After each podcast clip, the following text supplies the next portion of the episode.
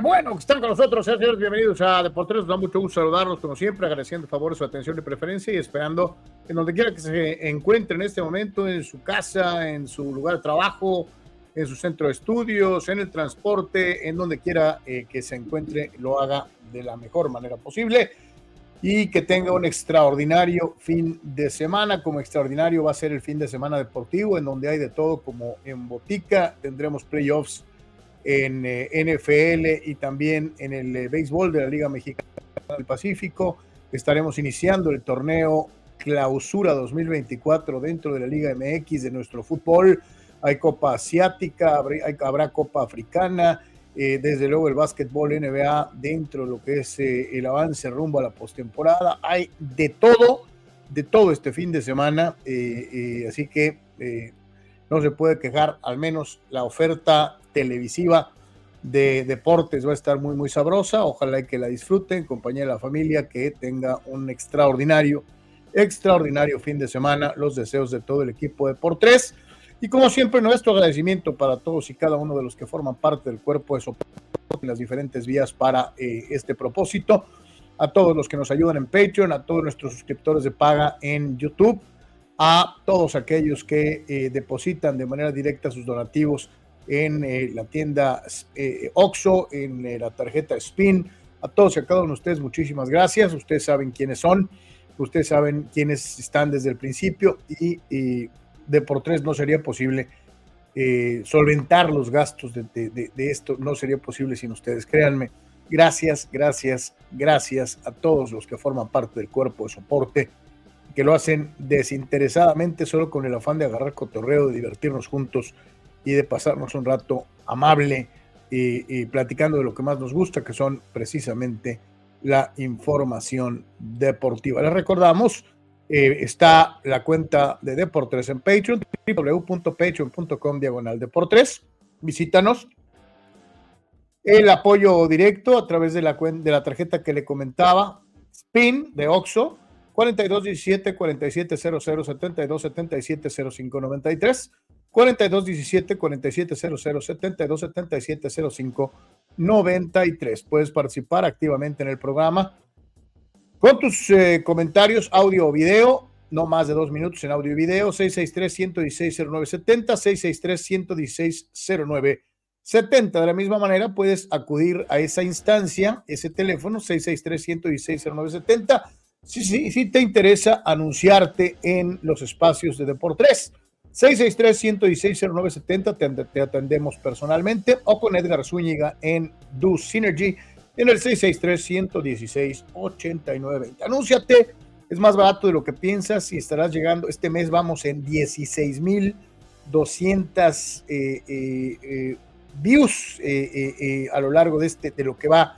de este mes, 16 mil personas reales, porque nosotros no pagamos por bots, que estarán viendo tu producto o servicio concentrándote desde luego en la región de nuestra Baja California y el sur de California en los Estados Unidos y con alcances a diferentes ciudades de la República Mexicana y el mundo a través de la red mundial de información. Y además tu comercial se queda ahí porque tú sabes que en internet no se borra, ahí está, cada vez que alguien entre y revise un programa, tu publicidad seguirá vigente de una manera o de otra. Encuentra los contenidos especiales en TikTok, www.tiktok.com diagonal arroba Deportes Oficial, en Instagram, en donde ya estamos transmitiendo en este momento totalmente en vivo, www.instagram.com, diagonal Deportes Oficial, diagonal, en nuestro canal de Twitch, www.twitch.tv, diagonal Deportes, y desde luego recordarte que nos visites en nuestro portal oficial, www.deportres.com. Todas las notas que ves comentadas en este espacio, más lo que se va acumulando en el transcurso del día hasta la finalización del último evento deportivo en www.deportres.com. Eh, nuestro agradecimiento, como siempre, también a quienes nos hacen favor de acompañarnos en Spotify, Google Podcast, Apple Podcast y seis plataformas más en el formato de podcast, que es tan popular en estas fechas. Es como radio, pero sin sin la radio. O sea, es como radio, pero sin radio, ¿no? Este, algunos son con comerciales, otros son sin comercial, este, pero es más rápido que la radio. Y si te perdió algo, pues te puedes retrasar para volverlo a oír. Eh, tiene sus ventajas el podcast es una de las modernidades en las que estamos trabajando. Así que bueno, ahí está. Para todos y cada uno de ustedes, nuestro agradecimiento y nuestra invitación a participar right now, a partir de este momento. Saludos con el gusto de siempre, ¿cómo estamos? Saludos, eh, Carlos, saludos a todos. Eh, eh, un gusto, un gusto, mucho, mucho que platicar, como bien lo decías. intensa actividad verdaderamente en el ámbito deportivo, así que eh, listos a recibir sus mensajes. Comparte el link, por favor, pase la voz.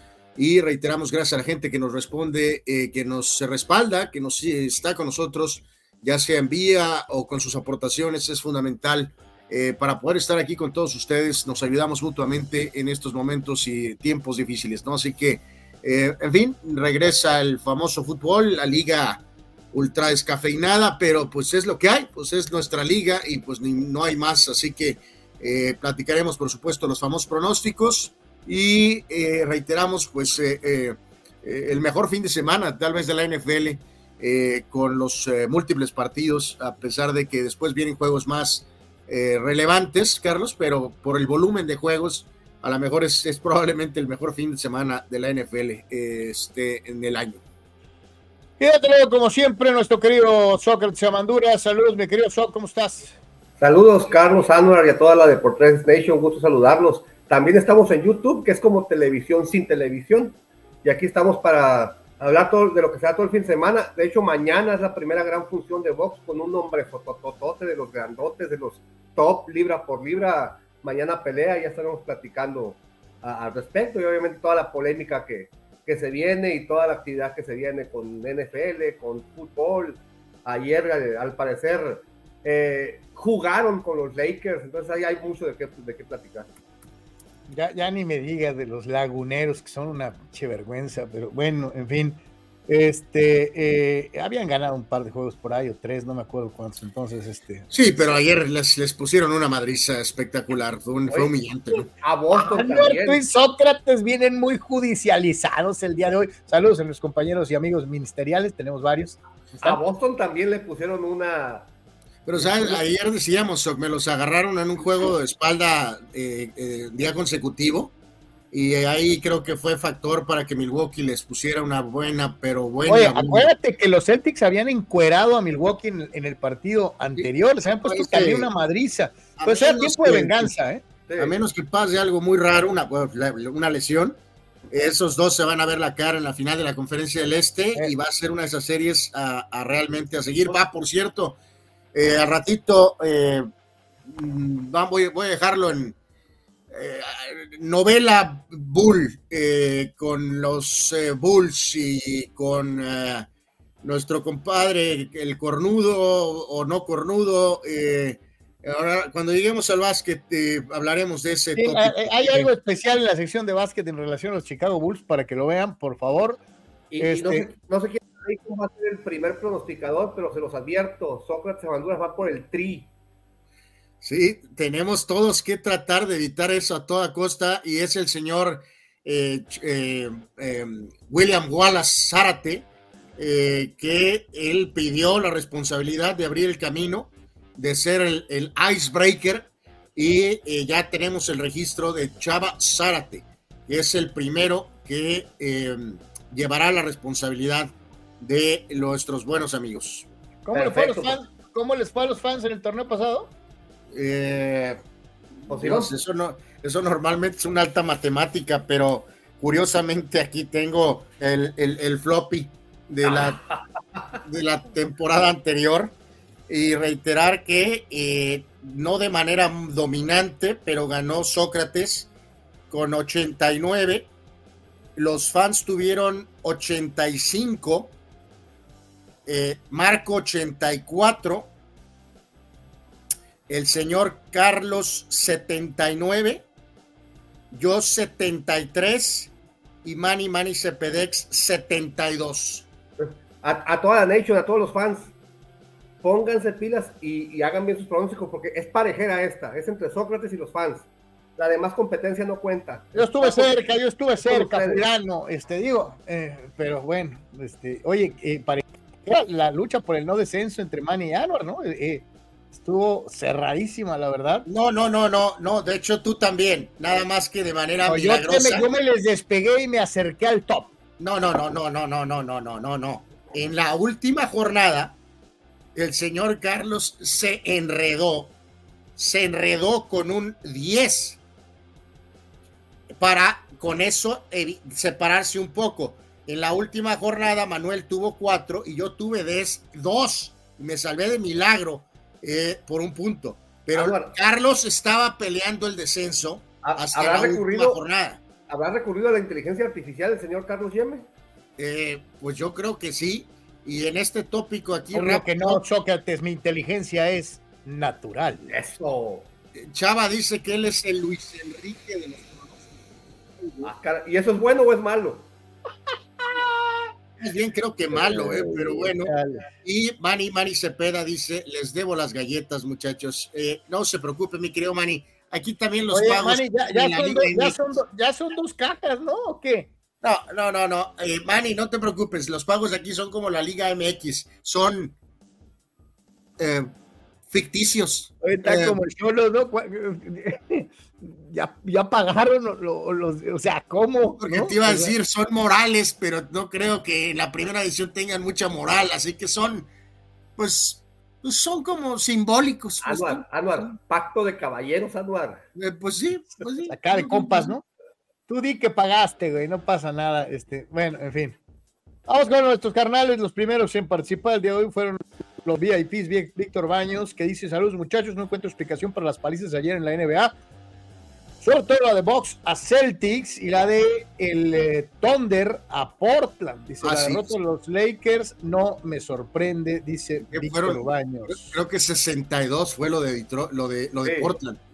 A mano del Thunder, este, que vaya que está echando Thunder el, Oklahoma. Sí, mejor, oye, oye, de, de, ¿cómo se dice? ¿Qué? De lo, de lo ridículo a lo sublime, ¿no? Porque la verdad parecía que no traían equipo y mira, Dani Pérez Vega dice. Creo que hemos llegado a una etapa en la que ya nos sorprenda que apalen a los Lakers. No. Eh, pues medio no. lo cual es sí terrible, verdaderamente. Si ya cuando te acostumbras a que nalguen a tu equipo, ya valió gorro. Eh, Dani Pérez Vega dice: Así es, Víctor, los Lakers apaleados ya nos sorprende. El mismo comentario de Dani Pérez Vega, pobre Austin Reeves, aún no encuentra su cintura tras el baile que le pegó Bradley Bill y los Celtics perdidos, tanto que permitieron una racha de 25 puntos sin respuesta en el juego. Una racha de 25-0 en un juego profesional entre las franquicias 1 y 2 del este. Eso es destacable, mi querido Dani. Sí, que Bill, ha jugado poco como refuerzo, pero, pero, pero ayer dio una señal de lo que Phoenix puede ser si todo el mundo está sano en Phoenix, ¿no? Y dice Dan, interesante lo de Calen eh, de Boer como nuevo coach de Alabama. En dos años le cambió la cara al programa de Washington y armó una de las ofensivas más explosivas. Ahora tendrá aún más armas en, en Alabama en la marea púrpura, dice Dani. Fíjate que no, no era uno de los nombres presentados en la lista esta que, les enseñamos ayer, ¿va? ¿O sí estaba? Pues eh, no, no, creo que no estaba en la lista. Según yo no estaba, ¿eh? No, pero al, momento en que el coach de Oregon dijo no, evidentemente eso abrió el panorama para, para otras posibilidades, ¿no? Entonces, entre ellas la de él, ¿no? De, de este hombre que da pues un, no, espérate, y este nombre, súmalo al que se va a quedar en el lugar de Bel que vamos a comentar al ratito, y es así como que sorprendentón, ¿no? O sea, porque no figuraban entre los candidatos. Pero espérame, Carlos Sócrates, ahí la dejamos, amigos. Eh, como sea, Patriotas tomó una decisión prácticamente eh, definitiva, ¿no? Eh, Alabama, el mejor programa colegial de los últimos 20 años o 15 años, toma una decisión los Chargers siguen poniendo sus ridículos posts en redes sociales anunciando sus miserables, mediocres y estúpidas entrevistas. Es increíble. Lo, que es, increíble. Oye, lo que es decidirse, ¿no? Y otros que no saben ni dónde están sentados. Sí, o sea, no, yo no sé si va a funcionar lo de Patriotas, si va a funcionar lo de Alabama, pero es muy claro que tomaron una decisión y mientras tanto aquí entrevistamos al compadre que hace el trabajo en el techo. ridículo. Una, una, foto de los de, de, de, hispanos sentado así en eh, in the middle of the field y un grillito al fondo. Cri, cri, cri. Anuar, manda a Carlos a que lo entrevisten los hispanos. Híjoles, sería verdaderamente maravilloso. a, a, Don Alex lo entrevisté dos veces, a Don Alex.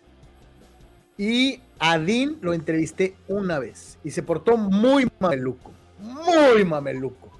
Este, eh, a tal grado, con, esas tres entrevistas ya tienes méritos para dirigir, para que te entrevisten. A tal grado que hasta el director de Relaciones Públicas me ofreció una disculpa. Imagínate cómo estuvo la entrevista, O sea, imagínate cómo estuvo la entrevista. Eh, don Pez, bass en guitar. Saludos, Henry. Dice: eh, Buenas tardes, caballeros. Después de un buen tiempo de estar desconectado. Qué bueno que regresaste, fulano. Saludos. Gracias. Chava Zárate, el atrevido, Chava Zárate, Gladiator, Chava Zárate, Maximus, Decimus Meridius. Qué mal le hizo Pep Guardiola al fútbol alemán, que todos los equipos de la Bundesliga quieren jugar como él. Alemania era garra, jugar como equipo.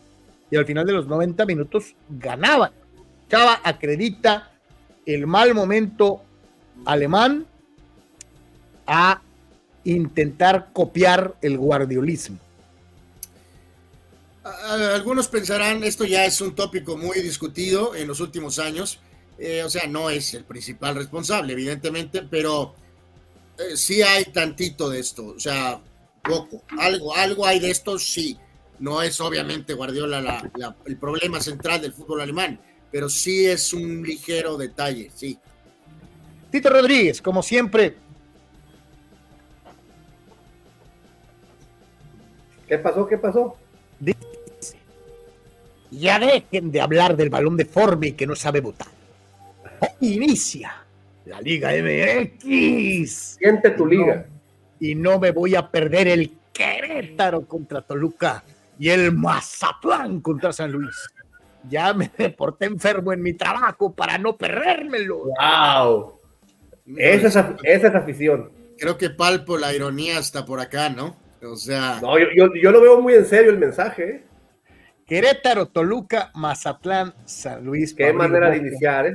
Para abrir boca en el viernes. Los equipos de, la NBA que apalearon ayer, ¿quiénes fueron? Bucks, Suns y Oklahoma City. los eh, sí, sí, me parece. ¿Alguno, De ellos, ¿Alguno de ellos es campeón del in-season? Eh, no, no, no, El único campeón, gracias a Lebron y a sus extraordinarias facultades a los 226 años, son los Lakers. Exacto. Ya lo que pasa después de la temporada no, no importa. Oye, Abraham Mesa te pregunta, Sog, eh, ¿Qué pasó? So, parece que estás transmitiendo desde el Pentágono. No, pues estás transmitiendo de donde siempre, ¿no? Así es. ¿Mm? ¿Eh? Pero ¿por qué no sé? ¿Todo bien? Sí. Fidel Ortiz trata de incomodar a Tito Rodríguez y dice a nadie le importan los Tigres, quienes una vez más fracasaron en su intento por ser el primer bicampeón norteño. O sea, Fidel ni siquiera saluda y lo primero que hace es mochar al pobre Tito que tan, tan intensamente deseaba el inicio de la Liga MX. Este, en fin, pues ahí está. Dice. Eh, compartir esto, Carlos. Dice Juan Acosta. Carlos, ya, ya, me estoy frotando las manos para saber qué pasa hoy en el capítulo de la Pipenserie. ¡Ajá! Anuar tiene algo muy importante preparado. No, no, no. Eh, tampoco quiero elevar ninguna como Anuar, del otro día. ¿eh? Anuar, cópiale a, a, a, Burgelson. Tenemos, vende tu nota aunque sea una basura. Sí, yo lo sé, pero no tampoco quiero elevar expectativas también este, moderadas, muchachos. Eh, de hecho, esta es un poco más normal y seria. No, no hay tanto que este, novela. Ya sé que son socios y que hay que trabajar bien con los eh, con la gente que tienes eh, propiedad de derechos o esto, pero vean este orgásmico post de TUDN, muchachos, eh, que pusieron ayer en referencia al inicio de la Superliga eh, MX. Eh, en letras grandotas, señores, señores, con letras en blanco, pero en la parte de abajo, Anuar, en la parte de abajo del, del cartel, dice que hoy inicia, ¿no? Hoy inicia en el cartel aparecen el señor. abajo, abajo decía hoy inicia el torneo, ¿no? Y, eh, eh, las figuras que aparecen pues, son eh, Guiñac, Alvarado, el ¿cómo se llama? Valdés, el de Cruzul es que Antuna. me parece que sí es Antuna, creo que sí. y las en figuras del fútbol mexicano, Antuna y el Piojo Alvarado. Y en la parte superior, nuestros cracks harán vibrar a todo el mundo. Segunda estrella. Nuestras canchas abren sus puertas. Tercera estrella. Nuestro balón vuelve a rodar en nuestras pantallas. Y última estrella. Nuestra afición alentando a nuestros equipos. Hashtag lo nuestro es el fútbol en este clausura 2024. Ahí está tu DN verdaderamente chamarreándose la mente con eh, eh, el inicio del clausura. Y, ya sacaron a Puma de los cuatro grandes en ese gráfico, ¿no? ¿Eh? O sea, pero la verdad, señores, ay no man, o sea, de veras, en fin. Omar Tradamus, ni la Champions, aviente ese cartel. Oye, ¿por qué, no, ¿por qué no, para abrir temporada, por qué no ponen un equipo de alta convocatoria nacional? O sea, ¿por qué empiezan con Querétaro, Toluca y con Mazatlán, San Luis? Porque eh, Sócrates es demasiada alta matemática eso. Sí, sí. En lugar de empezar con un partido rimbombante, tiene toda la razón. O sea, eh, te avientan los más piojos, ¿no? O sea, sí, sí, sí. Está. no tiene que ser el campeón. Es demasiado. No tiene que ser el campeón, puede ser Chivas, puede ser Cruz Azul, puede ser Pumas, puede ser un duelo. Este. Mira, o sea, ponle que el, mejor juego de la jornada, so, de perdida. Pues. ¿Sí? Abasaro te pregunta, eh, a ver chicos, ¿quién es el más mameluco que han entrevistado ustedes? Ya lo he platicado muchas veces. El Tom Mount Rushmore, este, eh, porque ni siquiera me dieron la entrevista y me trataron como si fuera un pedazo de basura. Eh, eh, Barry Bonds y Dion Sanders. O sea, es más, Dion de perdida volteó y se rió conmigo. O sea, así como diciendo, pobre iluso idiota, nunca me vas a entrevistar. ¿no? O sea, Bonds no se dio el, el, tiempo ni siquiera de verme. Me sentí como un germen, me sentí como un virus, me sentí como, como, como una rata eh, en un barco que se hunde. Este, ese fue el, feeling que tuve con esos dos personajes. Pero mucho más con Barry Bonds. O sea, Barry Bonds me trató. Yo no soy tan este, internacional como el señor Carlos, eh, eh, eh, con el propio supercapitán Cholo Gandolfi, en una ocasión, verdaderamente, bueno, andaba en otra galaxia.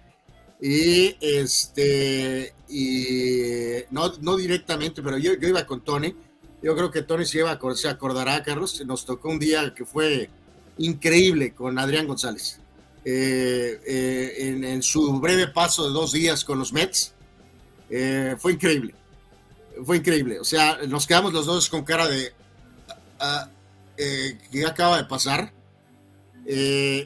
Oye, se va a acabar el mundo, sí. Oye, sacaste la lotería, sí.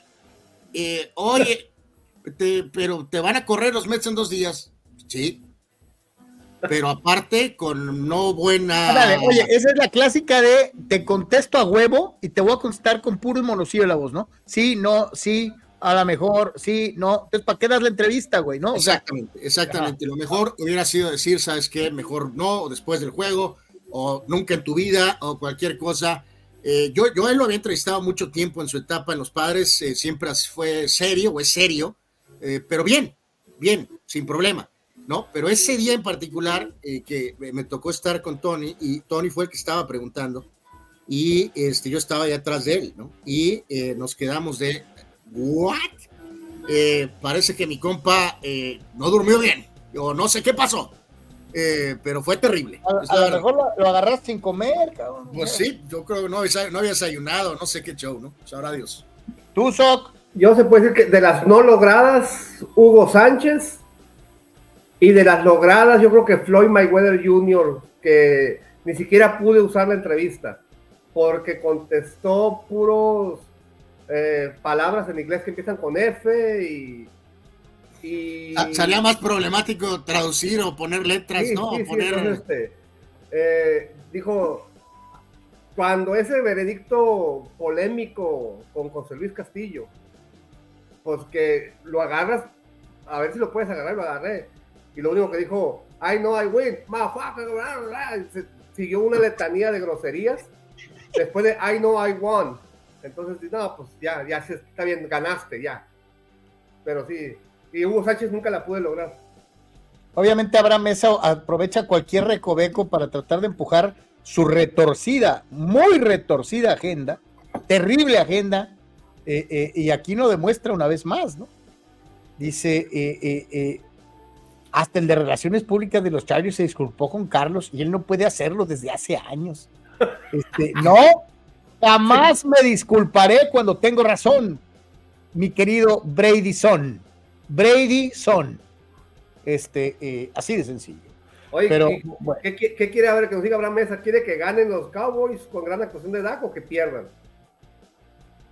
No, no, inmiscuyas el nombre de Dak y va a decir que ganen. Pero si le, le preguntas cómo lo hiciste, ojalá y los destruyan. O sea, eh, eh, eh, sí, sí, o sea, cualquier cosa que tenga que ver con Prescott le produce un terrible ardor en sálvase a la parte a nuestro querido Abraham allá en Chicago. Ya, ya, está, ya está en el, nivel de, Ochoa, de que se hace cinco atajadas y le meten un gol porque no es su culpa, se tragó un gol. Exacto. No, no, con las últimas de Salernitana, Sócrates, Anuar y yo nos reímos porque ah, no juega y todos los goles son culpa de él, cabrón. O sea, Eh, en fin, eh, vamos a la pausa, vamos a la primera pausa comercial y ya regresamos con la machaca y un montón de cosas.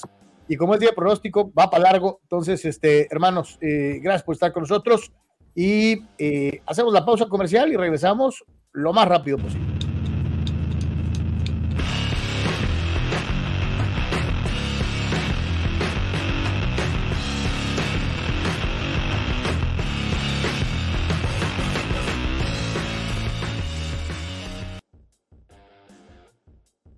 Es el momento de buscar lo mejor en equipo de copiado para Deportes y para muchas otras empresas. Hola, mi querida Sonia, ¿cómo estás? Hola, Carlos, buenos días, ¿cómo están? ¿Cómo estás? Sonia, gracias por recibirme porque estamos buscando el mejor lugar para encontrar copiadoras, escáneres y todo lo necesario para que mi oficina sea la mejor aquí en Tijuana y en Baja California. Perfecto, has llegado al lugar indicado. Estamos en sistemas de copiado digitales de Baja California, SCD. Así es. ¿Vamos? Vamos, vamos. Híjole, Sonia, de veras dijiste que tenían equipo para todas las oficinas. Así es, nosotros podemos apoyar tanto una pequeña oficina como una empresa con sus grandes capacidades. Y no va, a quedar, no va a quedar con las ganas de preguntar. Y si mi oficina es pequeñita, a lo mejor me da pena y pienso que no puedo pagar. Hay para todos los gustos y precios, ¿no? Claro que sí, nosotros podemos apoyar con un arrendamiento mensual, este, también con precio por imagen. Depende de la capacidad que estén procesando, nos podemos ajustar. O sea que amigo, ¿qué estás esperando? Todo en SSD es al alcance de tus capacidades en copiado, escaneo y lo que necesitas.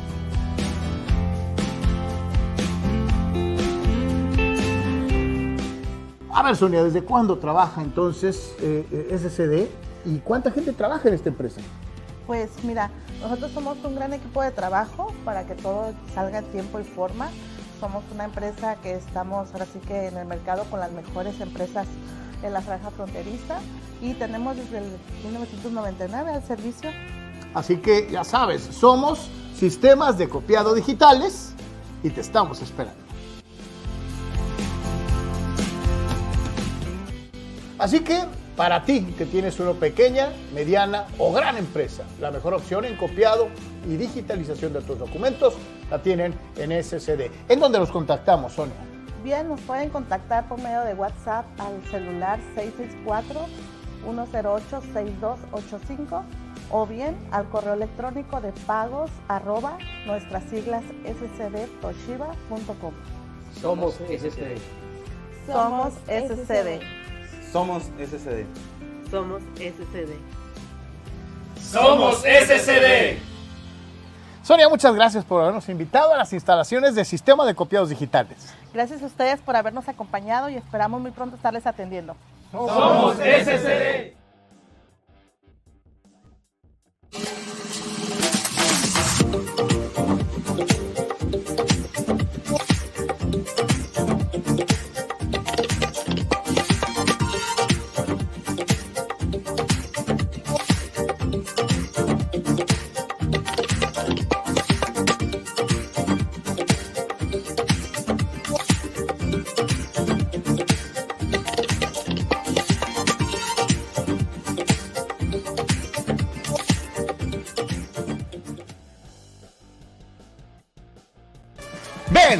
Sé parte del deporte marcial más importante en el movimiento olímpico mexicano, el taekwondo. El taekwondo fomenta la disciplina, respeto, autocontrol y constancia con maestros de probada experiencia y calidad e instalaciones de primera.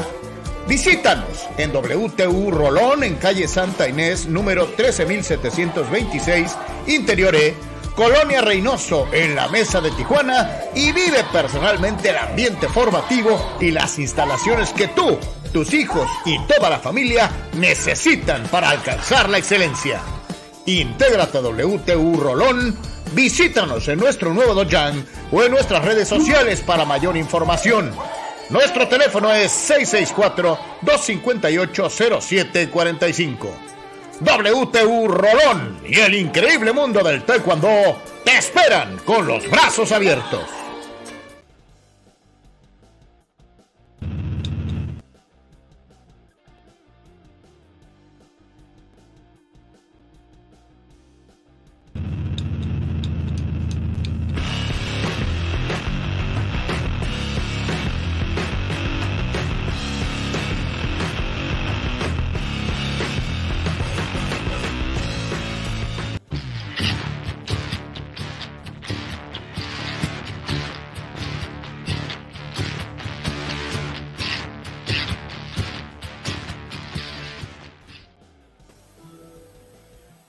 Regresamos con todos ustedes y abrimos obviamente con el, eh, eh, deporte que inicia su postemporada el día de mañana. Eh, hablamos desde luego del fútbol americano profesional de la NFL, al cual, bueno, pues todos sabemos, esperamos durante largos seis meses tratando de una u otra manera de que pues, se acaben esos seis meses porque ya nos urge que haya fútbol americano.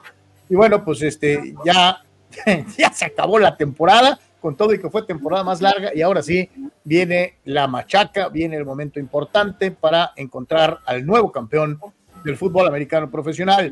Eh, abrimos, eh, Anuar, con esta situación porque sí no me deja de llamar la atención, porque refuerza un punto que yo les había venido comentando desde hace ya eh, un ratito, y es que se dieron a conocer las nominaciones de los jugadores al PRO y eh, dentro de estas nominaciones, eh, para variar, eh, como lo había pronosticado, no aparece el nombre de TJ Watt. aquí están los nombres de los jugadores denominados All Pro, los mejores en sus posiciones en la campaña 2023-2024.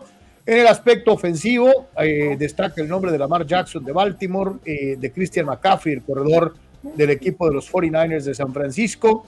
eh, Travis Kelsey como el ala cerrada eh, premier de la liga, eh, por citar solamente algunos, y desde luego también su hermano Jason Kelsey con el equipo de Filadelfia.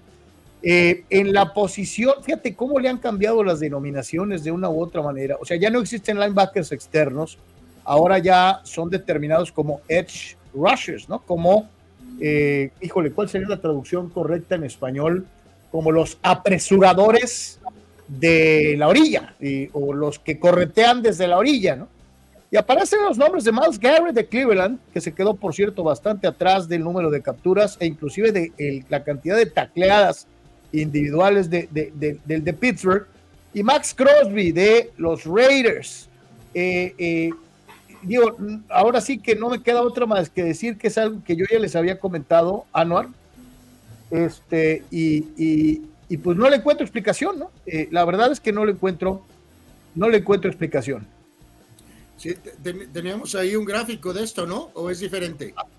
Es diferente, es diferente, ahí va el segundo. Ah, ok. Eh, pues sobre todo en el tema eh, ofensivo, ¿no? pues digo, lo de Kelsey, lo de Kelsey, ¿no? Pues que por andar con Taylor Swift, yo creo, ¿no? Sí, porque así que digas tú eh, que ha tenido una temporada brillante, bueno, tal vez se lo dan porque no haya nadie más a quien tirarle sin que suelte la bola en Kansas City, ¿no? Porque pero, eh, el, equipo con, más drops este año son los jefes. Eh, digo, es un gran mérito animarse a tratar de andar con Taylor Swift, ¿no? Supongo. pero correcto, en este otro, en esto que es el, el All Pro de la AP. Oye, pero ¿quién está de receptor en, en la lista anterior? No, sí estaba también Sid, eh, Lamb. ah, ok, sí, gracias. Es que no lo, omitieron por alguna razón extraña. Este, bueno, bueno, pues bueno, eh, porque acá, acá sí ponen a George Kittle eh, como a la cerrada, ¿no? un poquito algo más razonable porque, pues al final sí Kelsey no tiene una temporada tan, tan maravillosa, ¿no?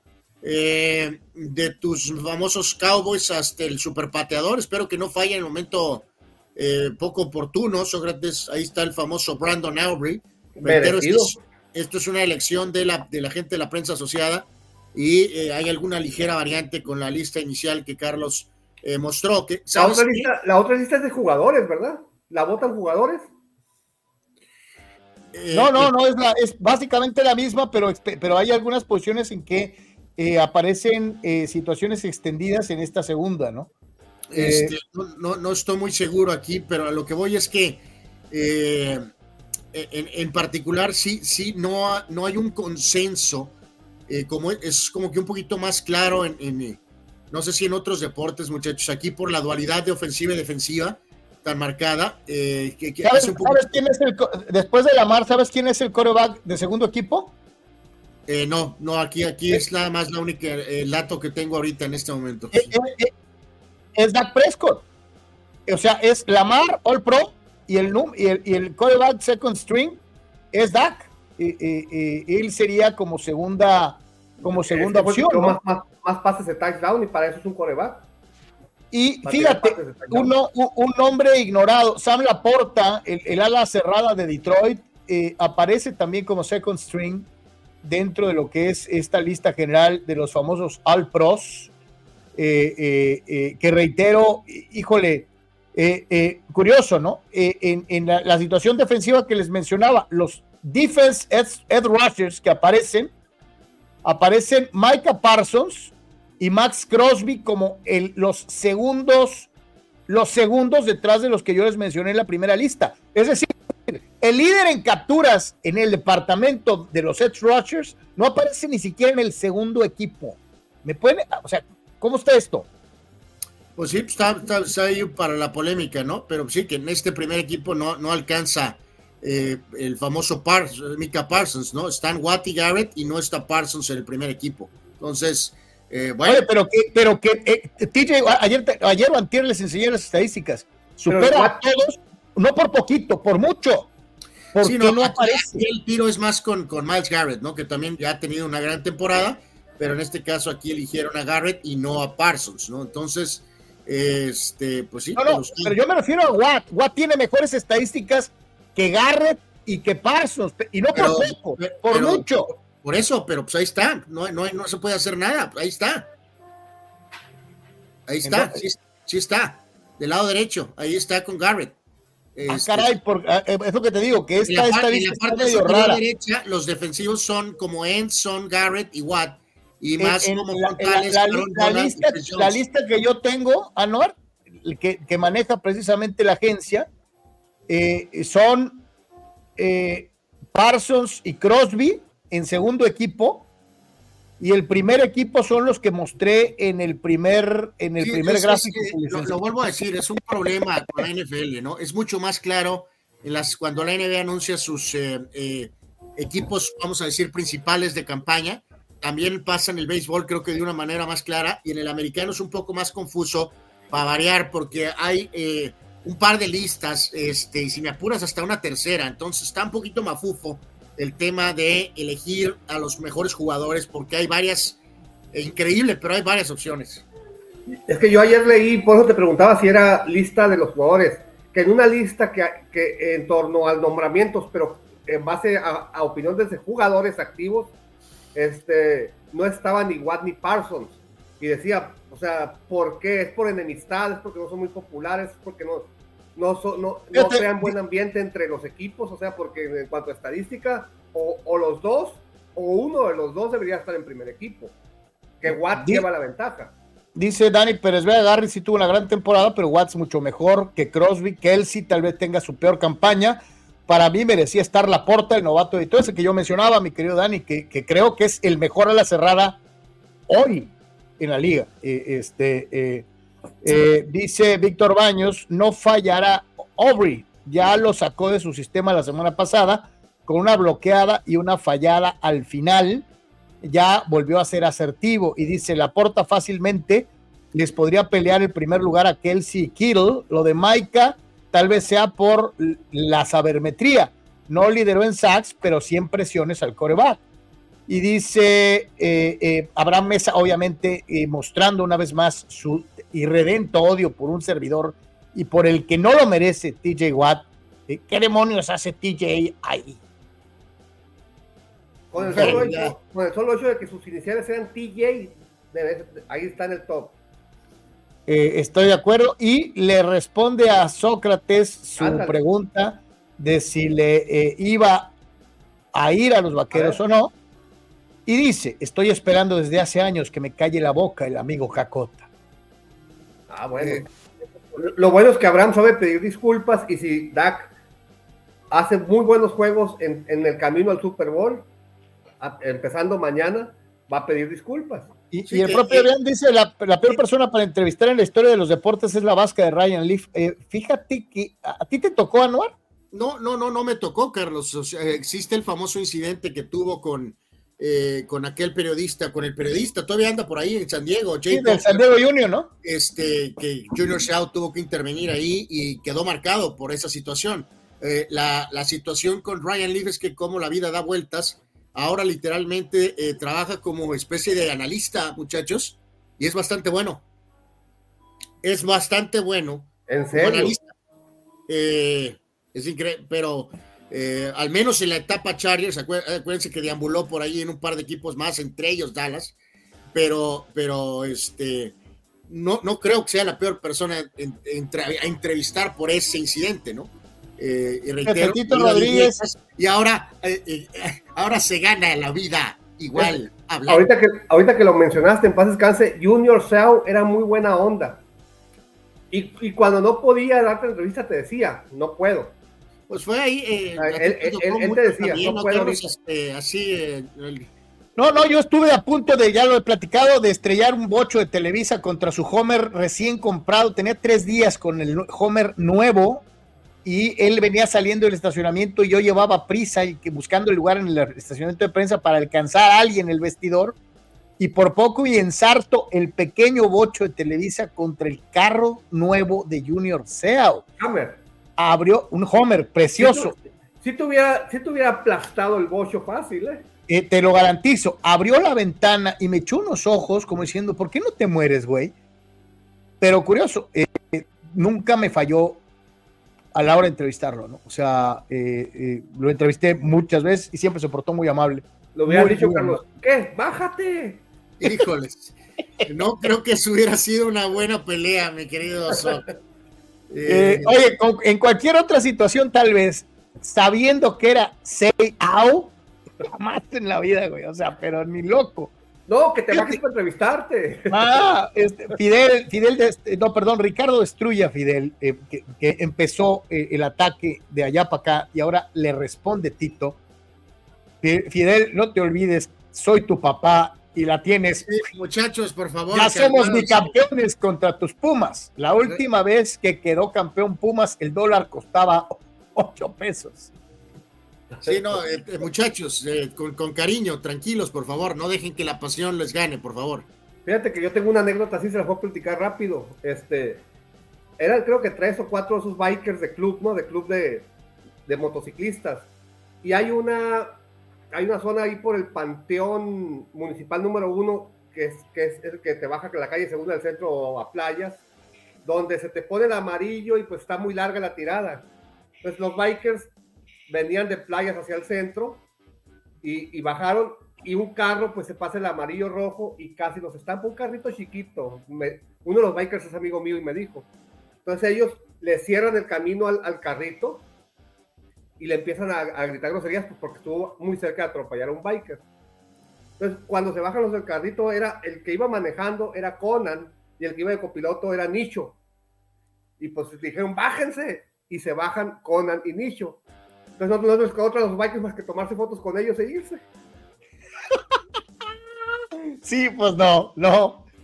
Oye, bien dice Forrest Gump Sócrates, nunca sabes lo que viene en la caja de chocolates. Sí. Cuando Conan, o sea, está hablando que era un joven.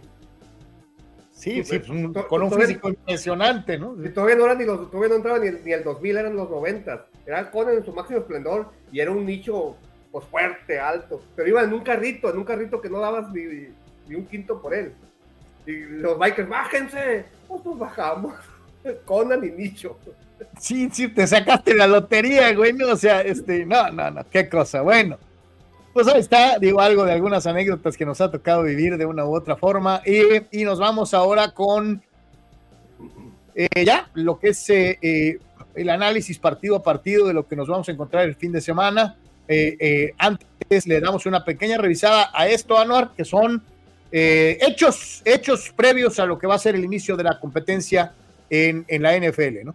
Ah, por cierto, ahorita me comentaba aquí, cuando me pasó sus pronósticos, Marco, Carlos, Sócrates, que efectivamente, sí, ya revisé, ahí veía yo también hace un segundo, Cholos sí presentó a nuestro buen amigo Joe Corona como refuerzo. Este, bueno, bueno. Anuar, pues, le, le, atinaste al pronóstico.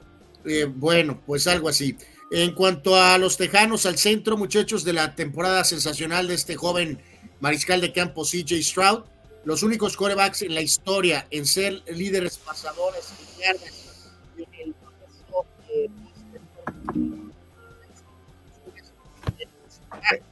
Échate un poquito para atrás.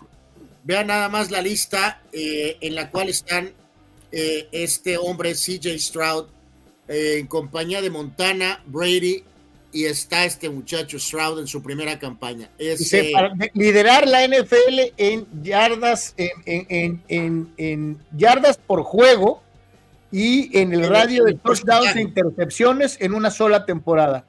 Oye, mejor compañía o no puede existir, ¿no? Este, y obviamente aquí el tema es que Stroud lo hizo en su primer año, ¿no? ya eh, lo de Montana y Brady fue en años después, evidentemente, no fue en su año de debut, así que vamos a ver si responde este muchacho de esa ¿Cuántos Touchdowns, ¿Cuántos touchdowns e interceptadas tuvo Stroud? En, este caso, ahorita te doy el dato correcto y en el eh, gráfico del lado derecho, en cuanto a las eh, participaciones en playoff, muchachos, de los mariscales de campo, ahora Mahomes es increíble, el veterano, con 11 juegos, dos Super Bowls, Joe Flaco 10 ganados y eh, un Super Bowl. Y el caso particular de Allen y Stafford tienen cuatro, con Stafford un Super Bowl, eh, Goff tres, ah, tres victorias y luego después por ahí están con dos el propio Hurts y el... Ah, no, el- eh, eh, fueron 23 pases de anotación y solo 5 intercepciones. Sí, sí, sí, sí, correcto, correcto. 23-5. Así es. Este que para, para un mariscal de campo novato, pues es este Pero espectacular. ese es mejor ratio que 36-9. Da mejor, da mejor porcentaje. Yo supongo, no sé, pues, ahora sí que échale las matemáticas. Porque Ahorita- eh, ahorita lo vemos, ¿no? Este, y en cuanto a, eh, pues digo, es obvio que Mahomes y, y, y Flaco son los líderes. Eh, vamos a ver quién de estos corebacks pues logra subir ahí un poquito en esta lista. Y del lado izquierdo, pues ahí están, eh, dicen, según eh, la gente de Fox Sports, los boletos más baratos, muchachos. Los boletos más baratos para estos juegos de playoff. Vean nada más. El- 121 dólares. eh, eh, bueno, el más barabara es en el Delfines Kansas, que te encuentras un boletito de menos de 100 dólares, este de 69. Oye, Eh, el de- en, el de Dallas también, abajo de 100 dólares. en el Green Bay, en el Green Bay eh, Vaqueros, el, el- boleto más barabara vale 91 dolaritos. El más caro de, de- de- de esta etapa es el Los Ángeles Detroit, que vale 430 dólares el más barato. Sí, que ahí pensarán que el juego es en Los Ángeles, eh, pero eh, pues eh, no. El juego es en No, será, Anuar, porque están tan acostumbrados en su vida a tener un chinchi juego de, de, de, de- playoff que, ahora- que en ese momento toda la ciudad se vuelca para tratar de tener los boletos porque no saben cuánto tiempo van a tardar en, eh, en volver a ver un playoff. Sí, pues más bien eso, yo creo que eso es una buena razón, ¿no? Este, sin duda alguna, ¿no? Este. Oye, de los- el de los 49ers no me extraña, Anuar, porque San Francisco es la ciudad más cara de todos los Estados Unidos. ¿no? Este, sí, y, y digo, a lo mejor algunos de nuestros buenos amigos aquí fronterizos eh, no les golpea tanto, pero si lo vemos exclusivamente dentro de nuestro territorio, eh, pues reiteramos, ¿no? Eh, 356 dólares, pues son 6 mil pesos, ¿no? Eh, son 6 mil pesos. Entonces, O, o sea que si quieres llevar a tu hijo, pues, pues no, ¿va? pues, o sea, pues sí, o sea, si quieres ir con tres personas, de, olvídate, olvídate de tres, dos, ¿no? O sea, el puro ticket, 12 mil pesos. Uf, uf. Ese No, es pues, el claro. de San Francisco, porque bien decías, está peor el de Detroit, ¿no? Sin duda alguna, ¿no? Este sí, sí está carito pensando en pesos, ¿no? Si pensamos, Pensando en pesos. si pensamos en pesos, está, está carito. Esa es, esa es la realidad. Gabriel Ortega se muere de risa. está buena esa anécdota de los bikers y Conan. Este sí, sea, sí, nomás imagínate, ¿no? Qué, sorpresota, ¿no? Juan Antonio dice ese boleto de 91 dólares en el ATT ha de ser en el techo. Dice, como aquella vez que a Pepe Espinosa y compañía los mandaron encima de los palcos altos para transmitir en el Texas Stadium, ¿no? Este, dice Eduardo de San Diego, 700 dólares vale ahorita en el Levi's Stadium, en donde me senté la última vez. O sea, Lalo fue y en el lugar en el que ahí le tocó estar, vale hoy 700 dólares. Oye, se hizo, 700 vi- se hizo muy viral un, un- un video, pero no sé de qué estadio, donde un asiento, un asiento queda atrás de una viga. Es en, en el viejo Tiger Stadium, así era, en, en Detroit precisamente. Pues eh, en Boston también, ¿no? Sí, sí, sí. Que si alguien sienta ahí, tiene, tiene que inclinarse así como que para evitar la viga. Dice Eduardo, no hay que pensar en pesos, muchachos. Hay que pensar en cosas chinchonas. Eh, Este, Lalo, pues a, a ustedes que son eh, eh, fronterizos está muy bien, pero nosotros que tenemos la base eh, 100% mexicana, eh, es imposible no pensar en pesos. Las donaciones no importa que sean en pesos. eh, Eh, mejor las puras donaciones en dólares. Dice Abraham Mesa, desde, el desde ese momento en el que Carlos casi estrella el, estrella el bocho, empezó la maldición de los carros con Carlos Yem. La maldición del bocho. No lo dudes. ¿Sabes qué? Nunca había pensado en esta teoría. ¿De quién es? ¿De Abraham? Sí, de Abraham. Eh, Abraham, eh, no, no te creas, parece creerás que estás bromeando, pero eh, puede ser. Es la primera vez que encuentro una explicación entre algo y la mala fortuna de mi hermano con los autos. Eh, es pues, es, al menos es una teoría, sí. Oye, Arturo, le fue bien porque no se impactó contra un Hammer, le fue bien. Eh, Arturo Carrillo, bueno, al menos Ryan Leaf salió bueno para analizar. Para coreback, uno de los más grandes petardos y bultos en la historia de la NFL, dice Arturo. pero no, no hemos vuelto a escuchar nada de Jamarcus Russell, ¿no? O sea, al, menos, al menos el señor Leaf, pues, eh, sí le está ofreciendo algo de regreso al juego, ¿no? Este, al menos. Eduardo San Diego me acusa injustamente. A mí se me hace que Carlitos tiene pata de fierro para los autos. Mi este, querido Eduardo, eh, él, como es costumbre, lo va a negar. Pero eh, él cree que es Matt Max, Nicolas Cage en la de 60 segundos, y aviéntense cualquier otro oh. que piensen. Toreto. Toreto, pero junto con el personaje de Paul Walker este, entonces, eh, él cree que es el mejor. Eh, ¿Cómo lo llamamos, Carlos? No, porque no estamos hablando de carreras. El mejor, no piloto, sino el mejor eh, conductor. El mejor conductor que ha llegado a estar en la Tierra. ¿Que te crees Schumacher, ¿Te, crees Schumacher o qué? Sí, o sea, o sea, ya no, o sea Schumacher, Senna, Juntos. Entonces, a la hora de que lo acusas de que tiene pata de destruye carros, lo va a negar. Tengo el, récord, tengo el récord de velocidad Tijuana Mexicali y el récord de velocidad Guadalajara Ciudad de México. ¿Qué hubo? Eh, Carlos, ¿alguna vez algún vehículo eh, tuyo, has tú sido responsable de algún problema con el auto o siempre ha sido problema de los autos que no pueden lidiar con tu capacidad? yo creo que más bien ha sido problema de mi bolsa comprando autos chafas. Ah, Dice Gabriel Ortega, eh, ya vieron que Snellsila rechazó 150 millones de dólares de los Yankees. Sí, ah, por eso ahorita vamos a hablar de eso. Hay muchas cosas, por eso ayer pasó lo que pasó, creo, que es lo de Marcus Stroman.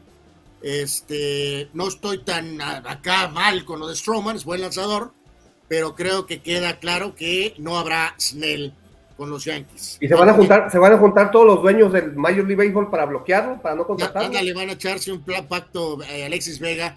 Pues sí, parece que no habrá Blake Snell con los Yankees y pues habrá alguien que tendrá que poner más feria. Eh, y sabes qué, no lo culpo Snell, eh, la verdad. O sea, no lo culpo. Es momento de sacar el mayor billete habido y por haber, ¿no? Pero ¿qué, tan, ¿qué tanto es tanto? O sea, a eso me refiero, digo. No, no, eh, pues, eh, Carlos, pues tantos, tantos, tanto, el que más de, así vaya a jugar en, no sé, en Oaxaca. O sea... Que se te este, hagan poco 150 millones. Se me creo que queda muy claro que no es un tema. a eso me refería, que, que, se ganar, ¿no? se me hace así muy...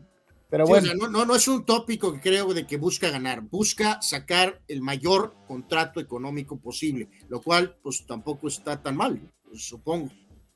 Vámonos con los partidos en eh, la jornada NFL, empezando desde eh, los juegos del Sabadaba y el primero es el sembrado 5 en contra del sembrado número 4, el de el hombre que aparece en la lista de los All Pros, eh, el hombre que aparece con el mejor rating entre pases de anotación y, e intercepciones, el señor CJ Stroud comandando a sus Tejanos de Houston en casa, 10 ganados, 7 perdidos en la temporada, enfrentando a un equipo con mejor récord, 11 y 6, y con un venerable veterano campeón del Super Bowl resucitado en los controles en la persona de Joe Flaco. Eh, eh, eh, Flaco tuvo relativamente poca actividad en comparación a lo que fue la temporada de Stroud. Sin embargo, en el tiempo en que estuvo flaco, 1.616 yardas, 13 touchdowns y 8 intercepciones. Los números de Stroud en la temporada impresionantes, 4.108 yardas, 23 touchdowns, 5 intercepciones. La apuesta deportiva da favorito al equipo de Cleveland, es decir, al visitante, por dos puntos, menos dos Cleveland.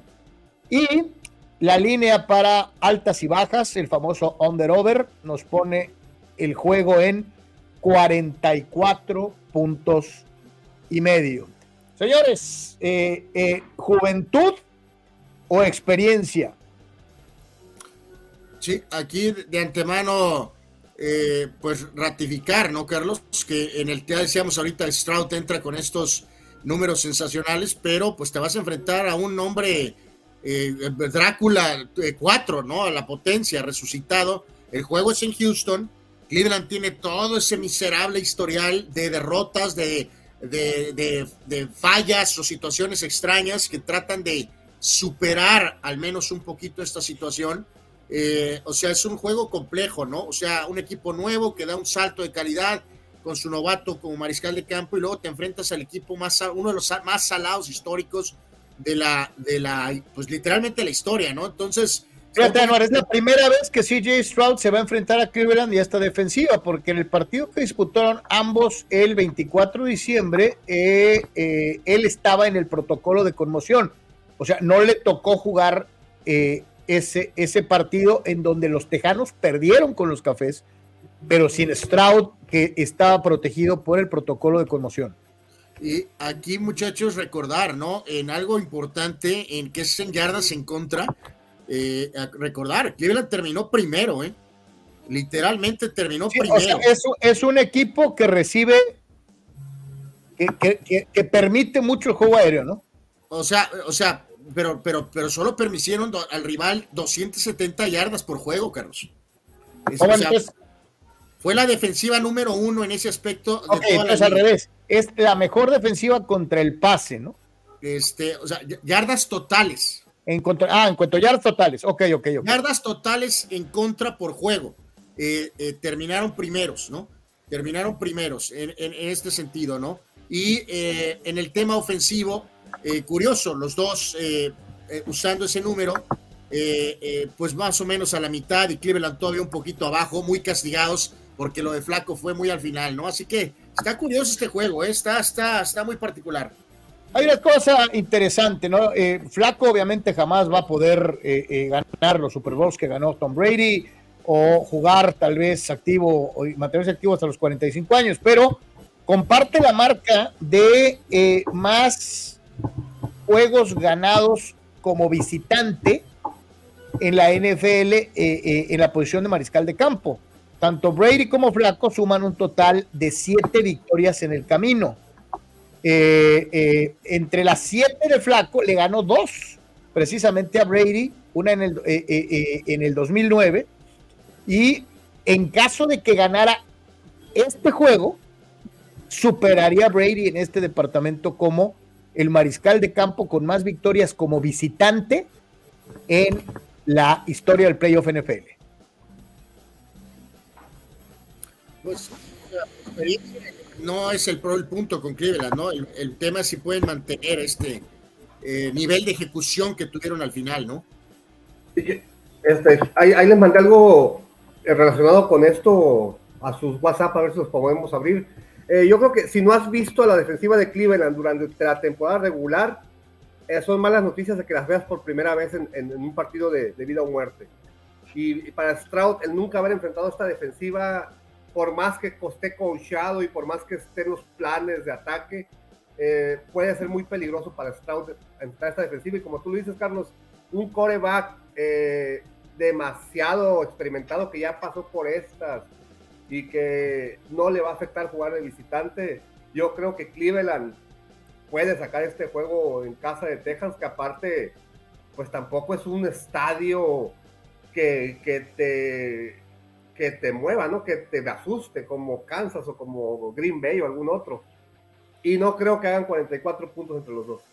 Dice Dani Pérez Vega, Brown tiene la mejor secundaria por estadísticas de toda la NFL, además de Garrett, que le meterá presión al coreback. Creo será un día difícil para el novato Stroud y se va a imponer la flaconeta, dice Dani, que ve favorito a los eh, Browns. Eh, yo también me voy a ir con Cleveland para frenar eh, el paso de CJ Stroud en su campaña inaugural y aún jugando de visita, creo que Flaco superará esta marca de, de, que comparte con Brady y se convertirá en el único coreback con ocho victorias de visitante en postemporada. ¿Tú, los, dos, los dos pusieron a Cleveland. Sí. Bueno, pues eh, tiene que llevar la contraria. Este, me voy a ir en este caso más, eh, aclaro, por el punto de contrario. Supongo que Cleveland debería de solventar este juego con la defensiva y la experiencia de Flaco, eh, pero voy a marcar Houston en sorpresa y dando continuidad a que algo pasará que le va a afectar a Cleveland, ¿no? Este, de lo que nos pasaba, Sok, ahí lo voy a ir poniendo un poquito al final de cada, de cada, este, de cada juego. Eh, aquí pues no hay tanto problema por el tema de clima, ¿no? Por, por el tema de donde juegan, que es en el estadio en Houston, así que no hay ningún problema en el aspecto de clima eh, para este partido. O sea, si juega, si el juego fuera en Cleveland, evidentemente sería un problemón, pero no hay problema en el tema de clima por el maravilloso estadio de Houston. Entonces no hay bronca por eso al momento de este juego, ¿no? Sí, sí, de hecho, este, eh, eh, los que van, los que son afortunados de jugar en estadio techado, eh, híjole, que lo aprovechen, porque este, él, él, también va con Cleveland. Tú, entonces, el único que va a Tejanos, nomás por joder, eres tú. Sí, así es, con mucho orgullo. Pero reitero, pues Cleveland se supone que debería solventar, muchachos, ¿no? Mejor defensiva, eh, coreback más experimentados, cerraron muy, fuerte. Eh, es normal para Houston. Ah, primer año, ya lo logramos, ya calificamos, primer año del proceso, gran éxito, va, va rápido, ¿no? Vamos a ver si pueden evitar esta situación. Y reitero, vamos a ver si no hay algo de la mala suerte de Cleveland, ¿no? Dice Manuel Boy Browns sobre Texans, así que pues eh, ahí está, ahí está esta situación. Dice Eduardo de San Diego, quisiera ver a Checo Pérez manejar en Tijuana a las 8 de la noche con las garitas hasta el tope de fila. No, mi querido Eduardo, no, no necesitas entonces carro, necesitas helicóptero. Eh, literalmente, ¿no? El, tráfico en Tijuana, super re contra, mega re contra, super socks. Y lo mejor de todo, no pasa nada. No hay nada. No se puede hacer nada. no quieren hacer nada. No va a pasar nada. El checo se estrella en la primera curva. No, no, pero Anuar, ten fe, este, los, todos los candidatos hablan de todos los broncas de Tijuana, menos de la espantosa situación del tráfico. O sea, eh, nadie ha dicho esta boca es mía, ¿no? La alcaldesa eh, eh, que quiere ser candidato otra vez no dice nada. y nuestro amigo boxeador que quiere ser candidato tampoco ha dicho nada del tráfico. Este, sí, curioso, curioso, parece ser que a los únicos que les afecta el tráfico en Tijuana es a ti, Mica. Eh, pues sí. Ah, pero bueno. Eh, dice Abraham Mesa, Carlos es una mezcla entre Pastor Maldonado y el profesor Lokovich de los eh, unos locos. Julio Aguilar. Aunque él lo niegue, ¿no? Julio Aguilar, o sea que Carlos antes de ser periodista fue microbusero. Juana, Juana Costa, Carlos el Calafiero Yeme. No precisamente, pero realizó largos traslados este, eh, así que sí, sí, sí, sí, tiene esa experiencia de ser eh, The Road Warrior. Sí, soy un Road Warrior, este, pero bueno. Ah, recordar, Carlos, este es el primer. Oye, ve lo que dice Silvano, es viernes de chacoteo con el caso Pipe. Eh, no, no, no, no, no, tranquilos. De hecho, es un poco más serio el reporte de hoy. No, no hay tanto drama. honestamente, no quiero elevar expectativas. Recordar que este juego de Texas Houston es el primero mañana una 30 de la tarde. Y Oye, va por, va por NBC y por Peacock en Estados Unidos. Va por Televisa con los tres amigos en México, ¿no? Sí, la verdad, no es por echar plug, pero qué bueno que Televisa ahorita está. Eh, todos los juegos van por Televisa, punto. Así de sencillo. Eh, a la una y media ya de hora de nosotros. Sí, una y media tiempo de nosotros. el, que, el que sigue, para los amigos en el Gabacho, es exclusivo de Pico, que en una cosa así rara eh, exclusivo del, sistema de streaming de la, de la, NBC, ¿no? Eh, el que sigue, que es en este caso, señores y señores, los eh, Delfines de Miami, ¿sí? Sí, los Delfines en playoff, aunque usted no lo crea, los Delfines de Miami, 11 ganados y 6 perdidos, que perdieron el título divisional del Este en el último juego de la temporada contra los Bills en casa, visitando a los jefes de Kansas City, campeones de la división del oeste de la americana, que tuvieron también marca de 11 ganados y 6 perdidos. Tua Tagovailoa contra Patrick Mahomes. Eh, Miami Vice contra Taylor Swift.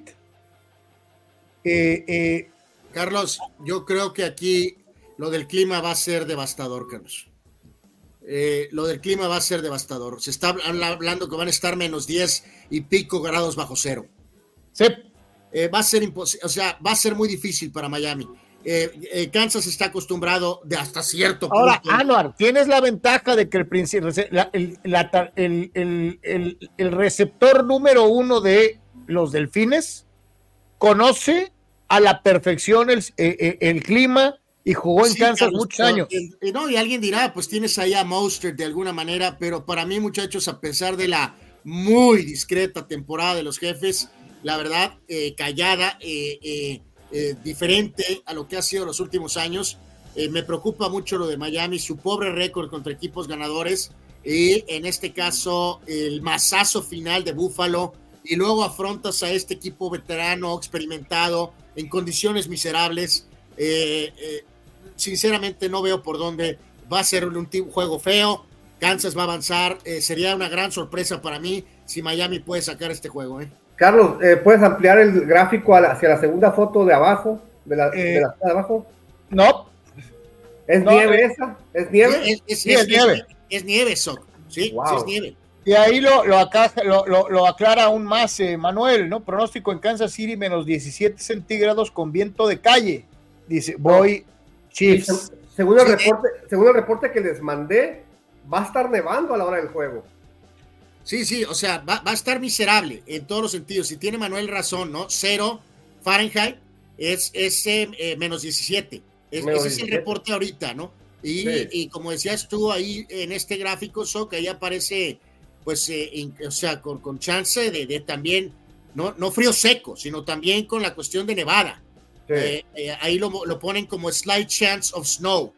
o sea, dice, dice Chava Zárate, se queja el cadáver mesa por el frío aquí en la zona y estamos a 17 grados centígrados. En Kansas van a estar bajo cero. Eh, y reafirma esta circunstancia Juan Antonio, que se avienta la dominguera y tiene razón, van a ser los del frisnes, o sea, por la cuestión de la congelación, ¿no? Este, sí, sí va a ser, Aparte de todos esos factores de que Miami va de visita donde no fue muy efectivo, de que pierde su liderato divisional en la última jornada, de que van a visitar un estadio que de por sí este, ese sí pesa y el factor clima, aparte el factor de ampalleo que siempre se carga a Kansas, es imposible, es misión imposible para Miami este juego.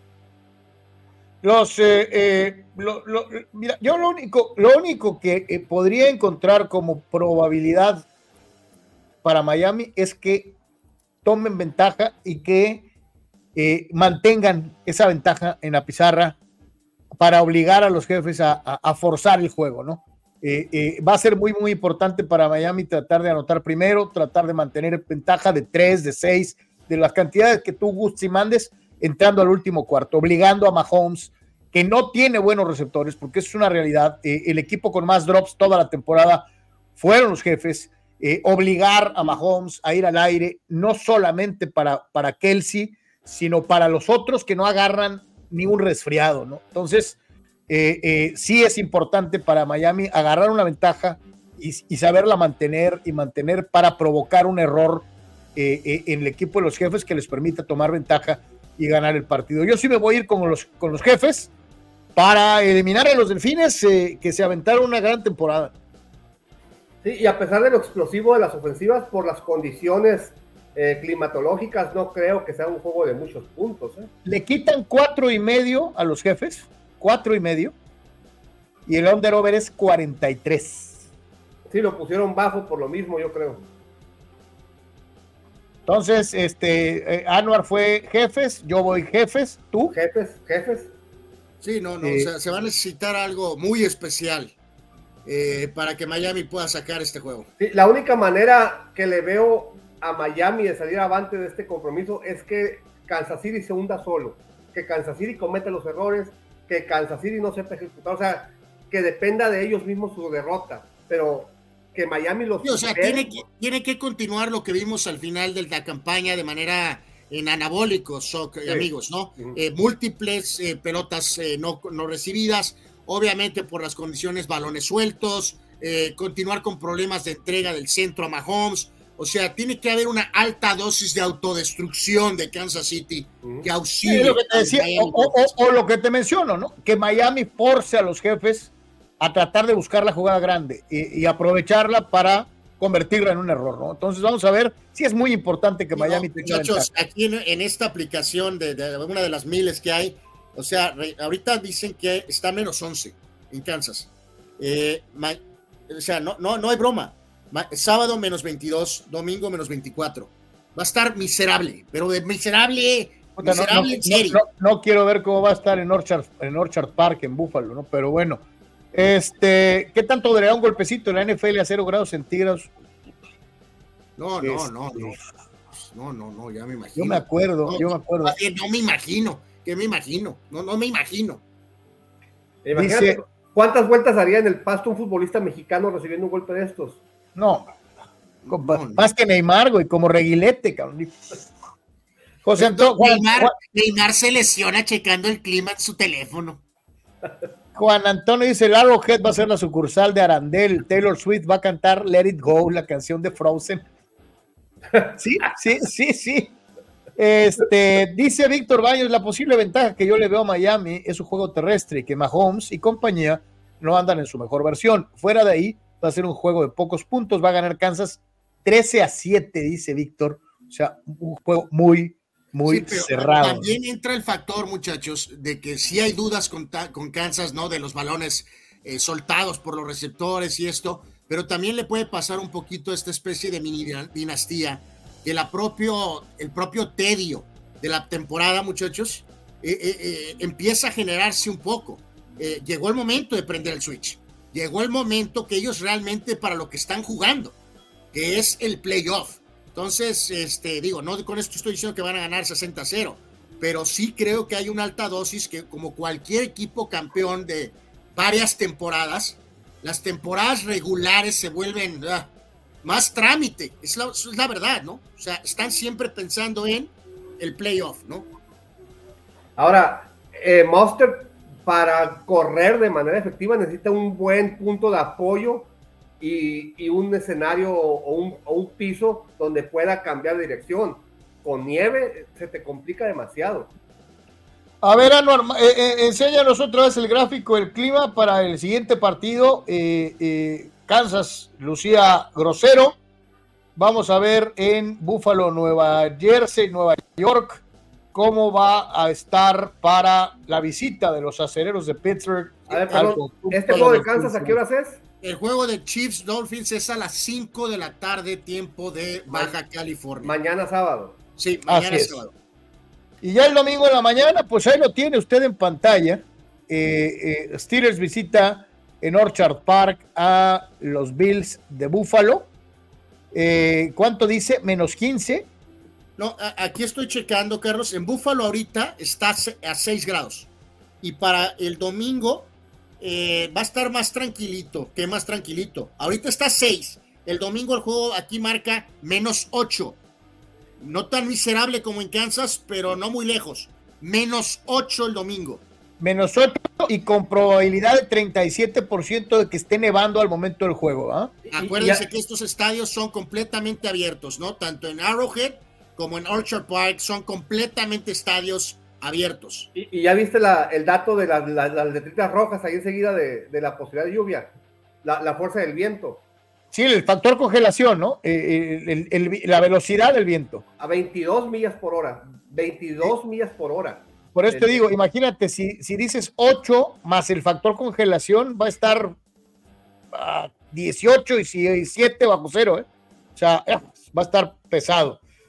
Eh, en la apuesta deportiva, los Bills son favoritos por nueve puntos y medio. Nueve y medio. Los Bills eh, ganaron la división eh, de manera increíble en el último partido de la temporada, viniendo de atrás. 6-6 en ganados y perdidos. Y cada partido que jugaron después de la semana 12 podía representar su potencial eliminación.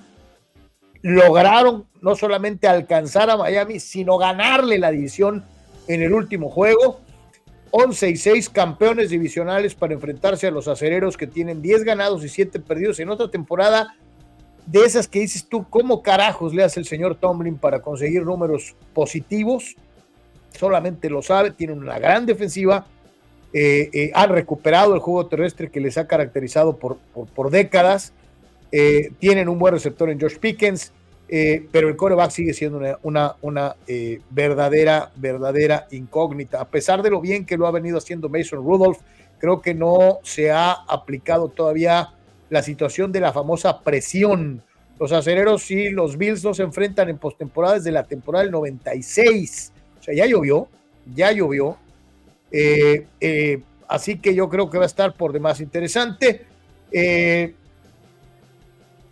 yo creo que mucho tiene que ver en el grado de la ausencia de TJ Watt y qué tanto la defensiva de los acereros puede provocar errores en, en Josh Allen. Eh, poderle dar ese sentido de urgencia, de tratar de correr o deshacerse del balón eh, al verse perseguido. Entonces, mucho tiene que ver eh, que Pittsburgh force los errores en los Bills para poder aspirar a competir en el partido.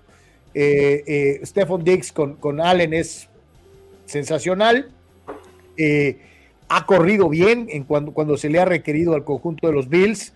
Eh, vamos, vamos a ver, eh, mucho, mucho pasa, Anuar, Sócrates, amigos, por si los Steelers pueden establecer juego terrestre, uno, y dos, que Mason Rudolph siga como va, sin equivocarse.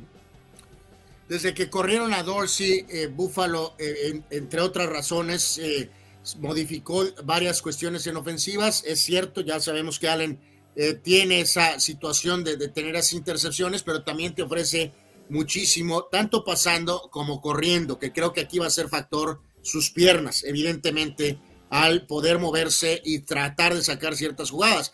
Es obvio que sí, tiene que evitar la, calabacearla lo menos posible, sin duda alguna. El cierre de Cook es muy bueno eh, como corredor y el ataque terrestre de Búfalo eh, Carlos, llega un momento, Sócrates, amigos, que el trébol, eh, o sea, llega a su límite, ¿no? O sea, cuánta más magia este equipo puede pasar, ¿no? Literalmente están con el tercer coreback, están jugando en condiciones miserables, aunque digo, ellos están más acostumbrados porque Pittsburgh también es complicado.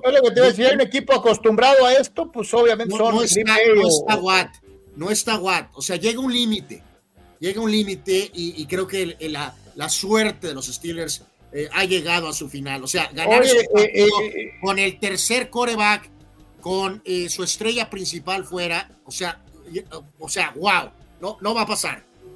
Oye, los números de Rudolph son sorprendentes, nuevamente, desde que reemplazó a Pickett.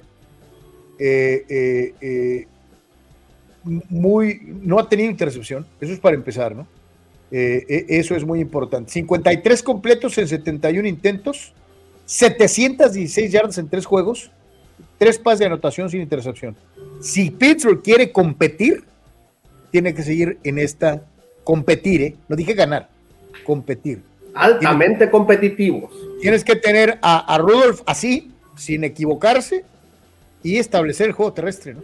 Establecer el juego terrestre. Esto ya está decidido. Josh Allen va a mandar las jugadas, Josh Allen va a pasar, Josh Allen va a recibir, Josh Allen va a bloquear, Josh Allen va a correr. Si hay que ir por el field goal, Josh Allen va a patear y todo lo va a hacer bien. Josh Allen va a ganarle solo a los, Steelers. El eh, eh, eh, percibo cierto grado de ironía. No, no, no, no, no, no, estoy hablando en serio. Bueno, esto lo dice la persona que dice que Dallas va a ganar 70-0, ¿no? Santo Dios, bueno. Señores, yo me voy con no puedes, no puedes decir No puedes decir no, no, es que la lógica dice Búfalo, pero mi corazoncito dice que va a ganar eh, los Steelers y que esta va a ser la sorpresa del playoff. Eh, eh, esta va a ser la gran sorpresa del playoff. Bueno, por eso, es, tu es, es, tu corazoncito, Carlos. O sea, o sea, es tu corazoncito. O sea, al menos tiene la valentía de decir la lógica Ahora, te digo, Anuar, este es el juego más cincho para la apuesta deportiva. ¿eh? No creo que Búfalo vuele a los acereros. ¿eh? Y les dan, y les quitan nueve y medio. O sea, este juego es el que es para apostar. ¿eh?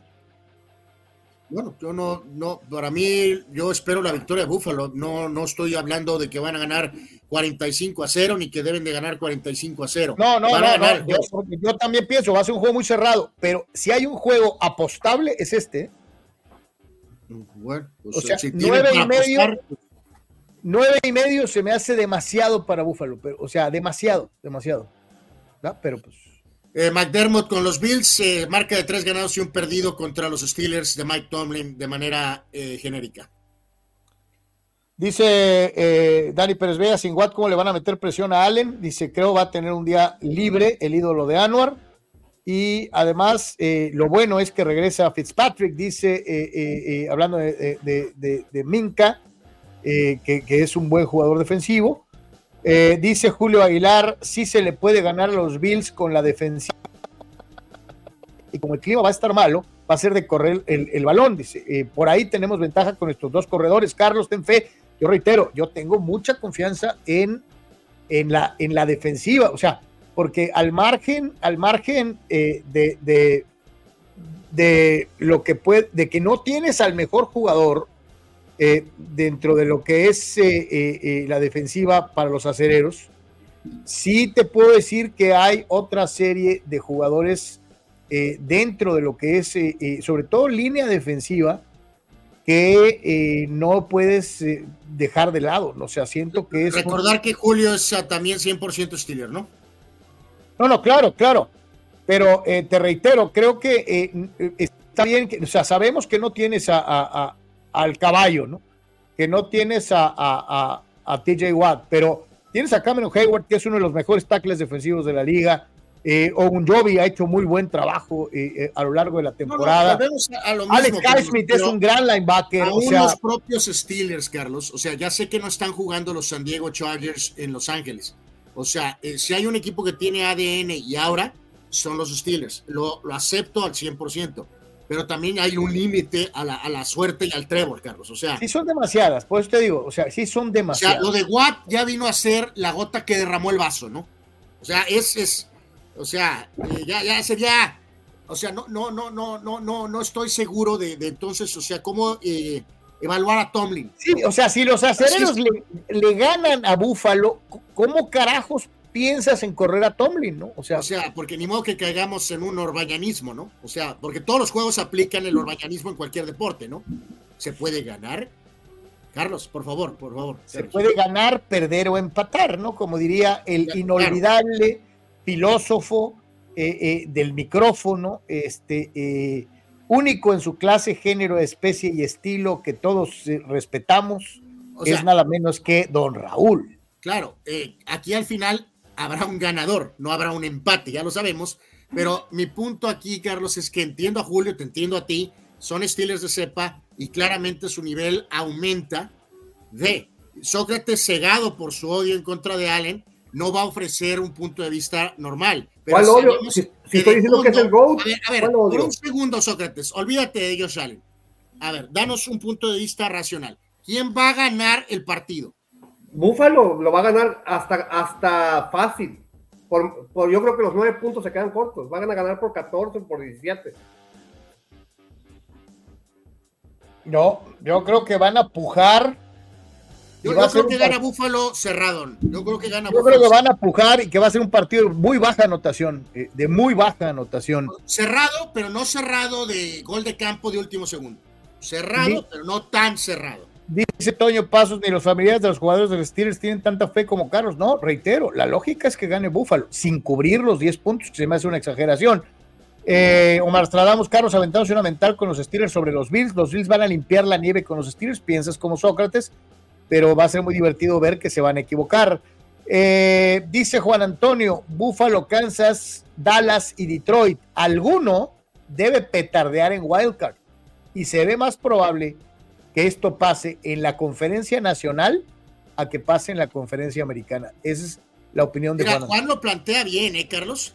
Y, y, y, y Oye, siempre, hay un, siempre hay un equipo de los favoritos que se va en esta ronda, ¿eh? Respondiéndole a Juan Antonio con el tema específico de petardear, eh, a pesar de que dimos a Kansas todos ahorita, eh, creo que Kansas es el equipo que más podría petardear. Y tiene toda la razón.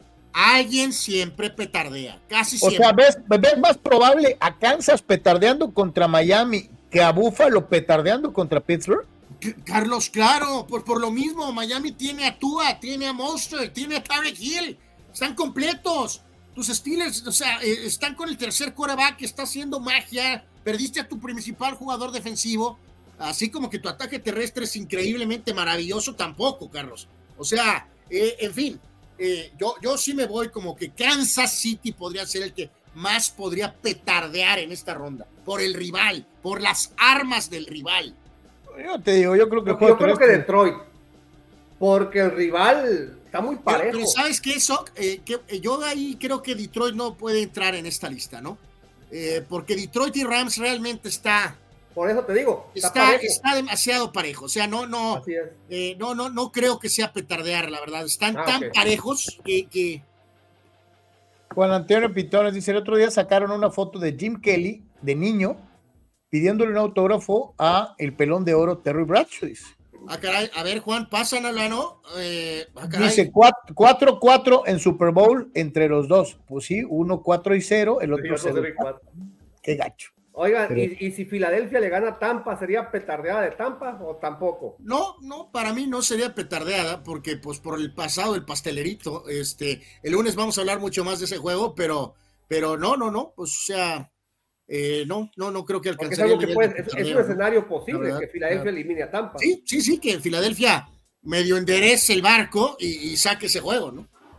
A ver, vámonos a, al, al, siguiente dentro de la lista, el 7 contra el 2. Los empacadores de Green Bay, 9 ganados, 8 perdidos, visitando a los vaqueros de Dallas, 12 ganados, 5 perdidos. Dallas sale a el terreno de juego con menos 7. Le quitan ya no, ya, solamente 7 puntos a, a, los vaqueros en contra de Green Bay. Lo decías, el Bills es a las 10 de la mañana el domingo, Carlos, y el de vaqueros empieza, el de los Dallas Cowboys Packers, una y media de la tarde, el próximo eh, domingo, ¿no? Este. Eh, recordar que aquí en el eh, estadio increíble tampoco hay problemas de clima. No, de hecho yo diría que es una maravilla para Green Bay eh, el, el, poder jugar en condiciones normales. Yo no quiero saber lo que hubiera pasado si hubiera sido al revés, porque hay que recordar, Green Bay, Wisconsin es uno de los lugares más fríos de los Estados Unidos. Entonces, hubiera sido algo similar entre lo de Kansas y lo de Buffalo, hubiera sido algo terrible. Acá, tranquilos, sin problema alguno. Eh, 50 puntos y medio, under-over, 50 puntos, se me hace una barbaridad, se me hace mucho. Eh, y, reitero, solamente le quitan 7 a Dallas, solo le quitan 7 puntos, se me hace... Me, se me hace muy poquito también. Me dejaste con la duda, Carlos. Dallas, eh, digo, tampoco está caliente, está a 7 grados ahorita en este momento. Y Milwaukee o en Green Bay, Wisconsin, está a menos 1. Eh, pero pues obviamente en, en el estadio de Jerry eh, sí funciona el aire acondicionado, así que no va a haber muchos problemas en ese, eh, en ese respecto. Yo aquí muy sencillo, muchachos, duelo histórico, como lo planteas, Carlos, desde el, precisamente el tazón del hielo en la época de las eh, cavernas de la NFL. mi querido Sock, no, no hay forma, no hay forma. No, no, no, no puede pasar. No, no puede claro pasar. No. no. debe de suceder. Dallas debe de solventar este juego con, con calma, eh, sí. No, no, no puede pasar. No de puede hecho, pasar. Ese over-under de 50 yo, está considerado que a ver si, de, si Green Bay hace más de 10, porque Dallas va a ser 40. Entonces, el over se completaría si Green Bay hace más de 10. Sí, o sea, Dallas ah. tendría que autodestruirse de una manera ah, brutalmente asquerosa para auxiliar a no, pues, tu, tu fanatismo, tu no. fanatismo me, me, me, me, me sorprende. ¿eh? No es fanatismo, pues han ¿De, estado de los dos, Carlos? ¿Mande? ¿De cuál de los dos el fanatismo? En no, este eh, eh, eh, me, me sorprende el fanatismo de, de Sócrates que a- asume que mejor no se presente Green Bay a jugar. Eh, Carlos, eh, va a ganar Dallas. No, no va a ganar. Dallas debe de ganar con calma este juego, Carlos. No hay ningún argumento, Carlos. No está entrando por la puerta Bart Starr, ni Brett Favre, ni Aaron ¿Por, por, Rodgers. por qué la apuesta deportiva le quita entonces nomás siete a Dallas? Por, pues por Dallas, no por la realidad de lo que está pasando en este momento, por la historia reciente de los vaqueros, Carlos. Este juego Dallas tiene que ganarlo con autoridad, con calma, como No, se bueno, por eso, pero ese es un, el ese es un deseo, eso es no un deseo es un deseo, Carlos. basado, basado en, en, en, en una supuesta lógica. No, Es Carlos, playoff, no hay en- una lógica, de Green Es, Bay, es Carlos. playoff, es playoff.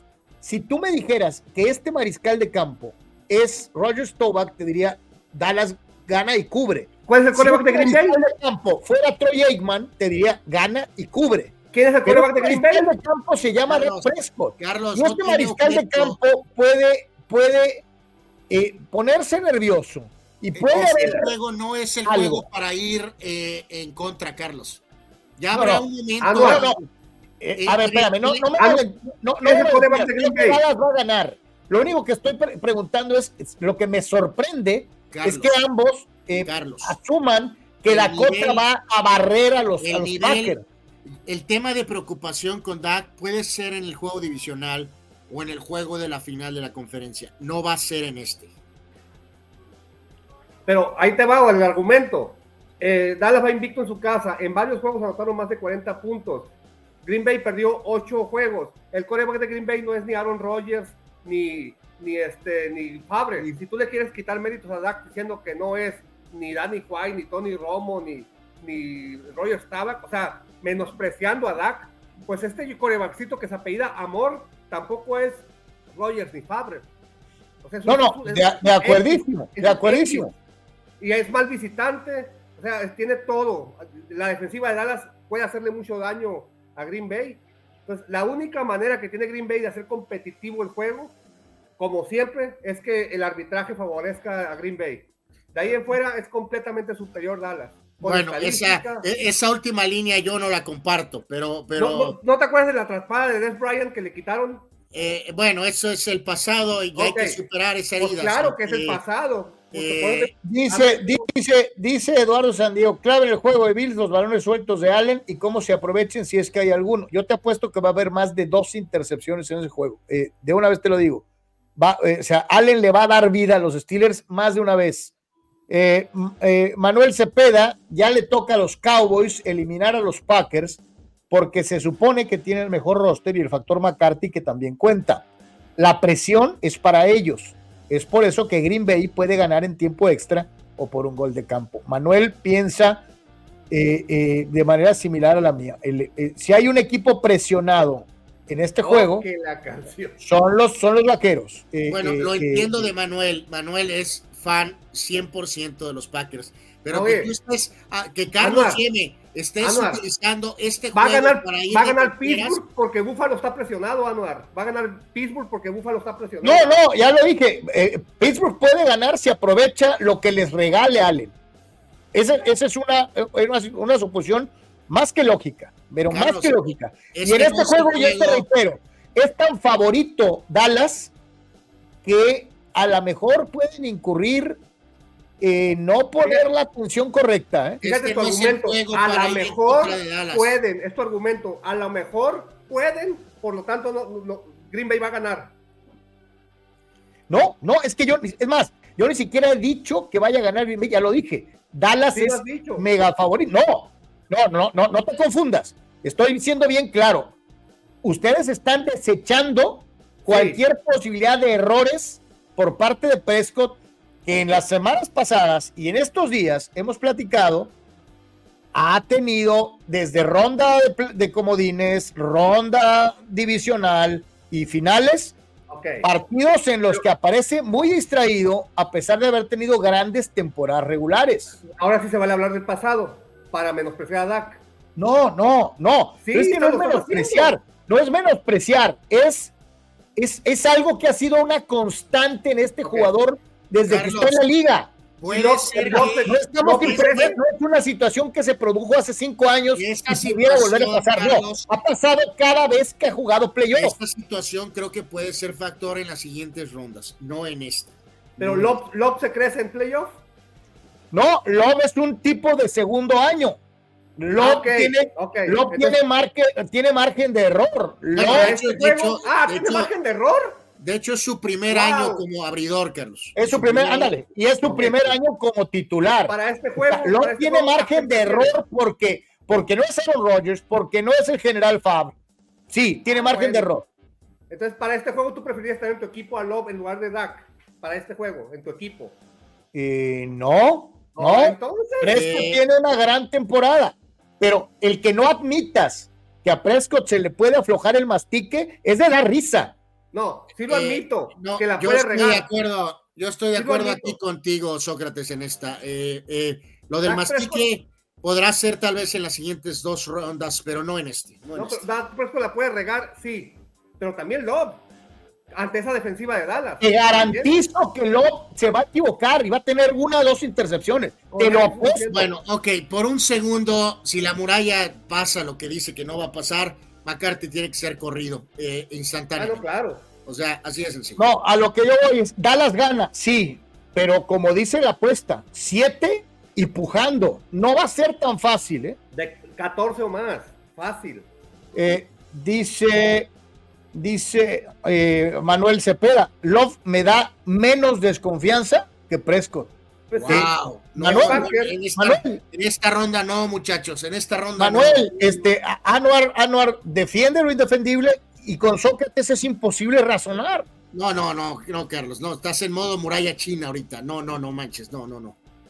No, no, no, no, no. Eh, Imposible. eh, es bueno, ahí, increíble. está. Ahí están las dos por- op- posibilidades. Si un Packer abre su muralla, está bien. ¿Verdad? Si un No. Packer como Manuel abre la muralla, está bien. Si un Cowboy abre la muralla, Me, está me mal. sorprende, la verdad, le soy sincero, señores. Me sorprende un poquito que Manuel esté tan este, optimista, ¿eh? Eh, Si hay alguien que ha defendido a Dak y a los vaqueros este año, soy yo, pero estamos en ¿Cómo playoff, vas a hacer tú, Carlos, si acaba de decir, se le afloja el mastique? pero La- estamos la- en la playoff, pero estamos en playoff. No, yo he defendido la, la posición de, de MVP de, de Dak, Carlos, merecidísima. Carlos, Es Carlos. playoff, y en playoff con Dak Prescott puede pasar cualquier cosa. Carlos, eh, lo, eh, lo que decía con- ahorita Juan, Green Bay. lo que decía ahorita Juan, eh, eh, señores, de que hay alguien que siempre acaba petardeándola de los pronósticos lógicos. Pero en este caso aquí, Carlos, también hay juegos donde cuando estamos platicando, no podemos decir que todos los juegos eh, pueden ganar o perder. Hay juegos donde tienes que claramente decidir quién va a ganar. Y este es uno de esos juegos. Tú mantienes aquí abierta la posibilidad de que en todos los partidos se puede ganar o se puede perder. No, no en todos los juegos. En este es uno de ellos.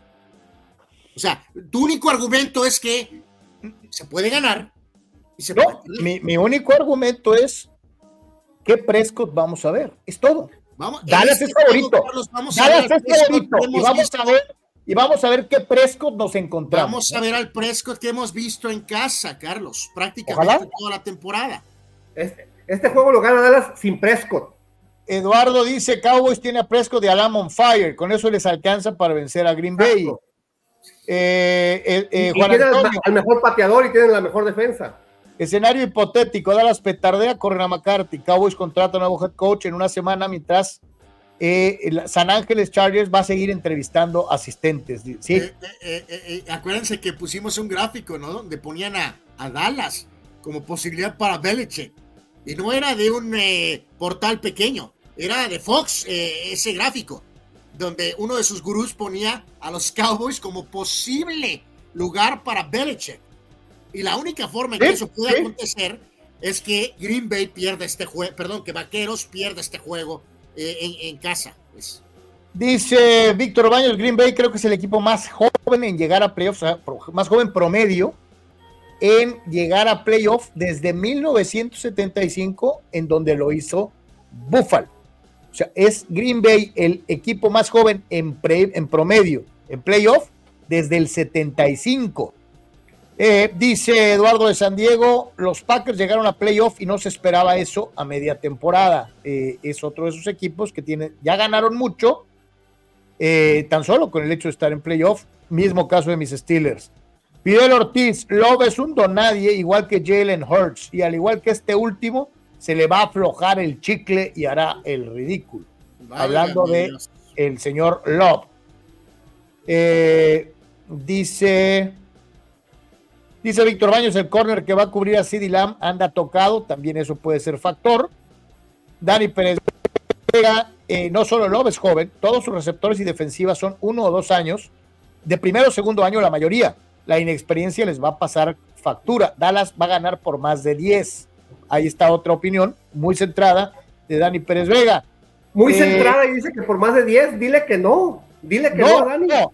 Es que una cosa es eh, eh, irse a 10 y decir que van a quedar 70-0. Sócrates y Amanduras como tú. Yo dije que de 14, que 14 para arriba. No dije 70-0. A ver, en idioma que entiendas, pues, eh, o sea, gana Green Bay cubriendo, Carlos. no. Ganan, ganan por los 7 de diferencia. Y ya. Dallas.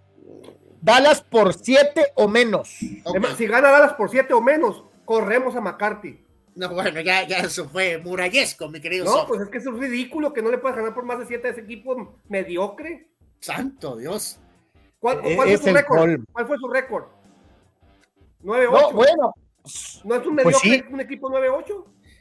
Bueno, pues es que toda la liga sería mediocre, parecería la liga. Efectivamente. Así es la NFL, así es la NFL. Y en el siguiente partido, señores y señores, eh, en donde se enfrentan eh, los Rams y el equipo de los Leones de Detroit, partido que va a poder ver. Ah, por cierto, el de Packers Cowboys va por Fox a la 1.30 de la tarde el día domingo. Fox y Fox eh, eh, Deportes, van los dos. y a las 5 de la tarde en NBC y en Peacock, los Rams, los Carneros de Los Ángeles, 10 ganados, 7 perdidos visitan a los Leones de Detroit con 12 ganados y 5 perdidos. Los Leones son favoritos apenas por 3 puntos. Los Leones que ganaron dos juegos más en la temporada regular que los Rams y están en casa, son favoritos por apenas 3 puntos. Recordar que aquí tampoco hay problemas, digo, si hace mucho frío en Detroit, pero en el Ford Field no hay problemas. Eh, de clima. Así que no va a ser factor esa situación. Es el Bowl Bowl. Eh, Jared Goff enfrentando a sus ex Rams. Matthew Stafford enfrentando a sus ex Lions. Vean ahí, muchachos, el gráfico en la parte baja de los números de Stafford y de Goff desde que se dio el cambio, ¿no? 48 aperturas para Goff, 41 para Stafford, 12.258 yardas para Jared Goff, 10.938 para Stafford, touchdowns, 78 a 75 a favor de Goff, pero hay un pequeño detalle, Stafford tiene un Super Bowl y Goff tiene cero. Eh, hay que rever al gran corredor Williams de los Rams, muchachos, y el equipo de Detroit trae dos corredores. Eh, eh, está muy sabroso este partido. ¿Qué se prefiere? ¿El hambre de Detroit o un poco la experiencia de los Rams con el Stafford y con el propio Cooper Cup, más Pucanacua. A ver, aquí te pregunto, va a ser precisamente basado en esto. ¿Ves un duelo de quarterbacks? ¿Ves un shoot around? ¿O ves a Williams contra Montgomery? Eh, yo me inclino aquí, Carlos, a que creo que va a ser el, el, equipo que sea más productivo en tierra, va a ser el que va a ganar aquí. ¿eh? Eh, lo lógico es pensar que esto puede ser un shootout, pero, o sea, sí va a haber puntos en el juego pero creo que va a ser más decidido por quien de veras corra mejor el balón, el ovoide, respaldando el ataque terrestre. Así que, ay caray, está muy sabroso este juego, sin, duda alguna. Yo particularmente, muchachos, me voy a ir un poco con la experiencia de los Rams, pero me imagino que el pronóstico lógico es decir Detroit, pero yo me voy a ir con los Rams. A ver, así como se me hizo muy bajito el 7, pues entonces a mí se me hace una mentada de madre menos tres a los Leones en casa. Eh, está muy parejo, Carlos. Está súper, súper parejo el juego. E, ¿Esto se debe a la, a la enorme espectacularidad y explosividad de la ofensiva de los Rams? Bueno, primero que nada se debe a la salsalate de Detroit, Carlos. O sea, los Leones es como Cleveland. Es un equipo históricamente salate. Entonces, es el primer juego de playoff en Detroit en tres décadas. O sea, digo, ya tan solo para ello le pone eso le pondría el 3 ahí en la línea. O sea, ya, tan solo con eso. Tienen Entonces, 30 años en un juego de playoff. O sea, pero insisto, ¿quién quiere ganar más? Jared Goff de demostrarle a los Rams eliminándolos, desquitándose, o Stafford reafirmando, ¿no? Que todavía tiene algo en el tanque y que el cambio fue el correcto. No nada más ganó el Super Bowl sin Detroit, sino que cuando se vieron las caras, los acabó votando el mismo, ¿no? Este, ¿quién lo quiere? Oye, eh, eh, sin contar a los veteranos, ahorita hablábamos de la juventud de Green Bay, ¿no? El equipo, el segundo equipo más joven en promedio de toda la liga son los Rams, ¿eh? Ahora, ¿sabes qué? Yo me quedé paranoico, señores, amigos, con el coach ridículo de Detroit, ¿eh?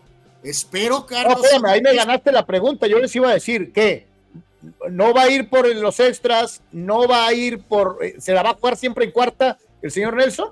Sí, o sea, espero que no le cueste a Detroit. O sea, estoy de acuerdo en una postura agresiva, consistente toda la temporada. Ok, maravilloso. Esa es la filosofía. Pero cuando vimos lo que pasó en contra de Dallas, aunque ya tenía el colchón de que tenía este juego seguro, pero las estadísticas lo dicen, es el coach que más se la juega, que más se arriesga, muchachos.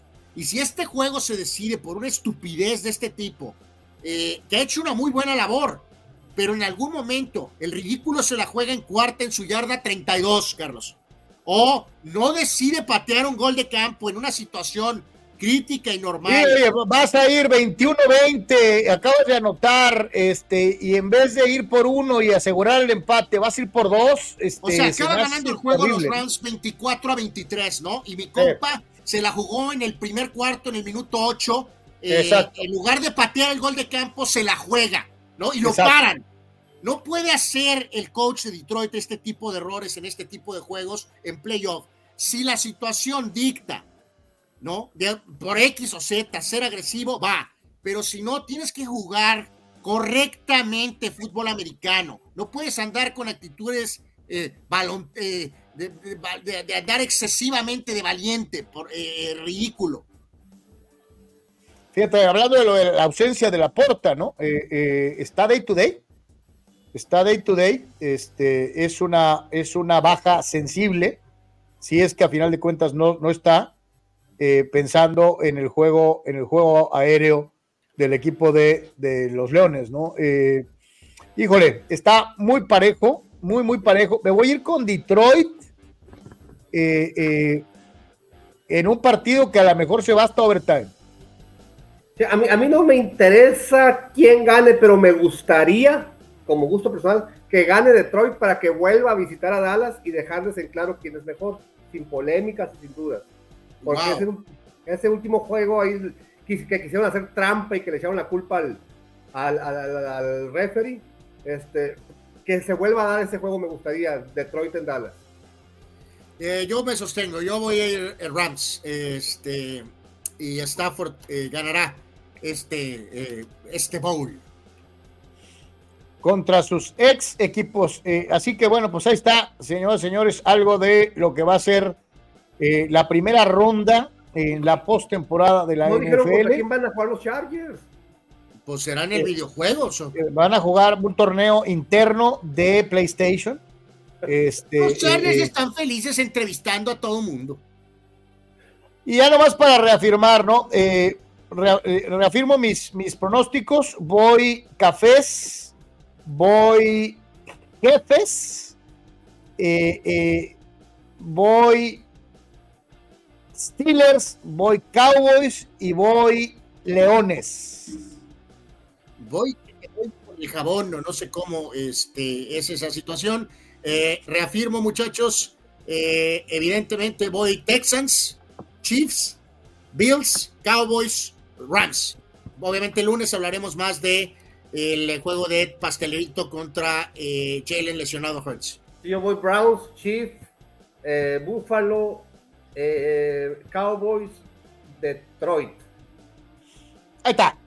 Ahí está entonces, señores y señores, más o menos cómo se dan eh, estas situaciones. Manuel Cepeda dice Browns, Chiefs, Bills, Packers y Lions.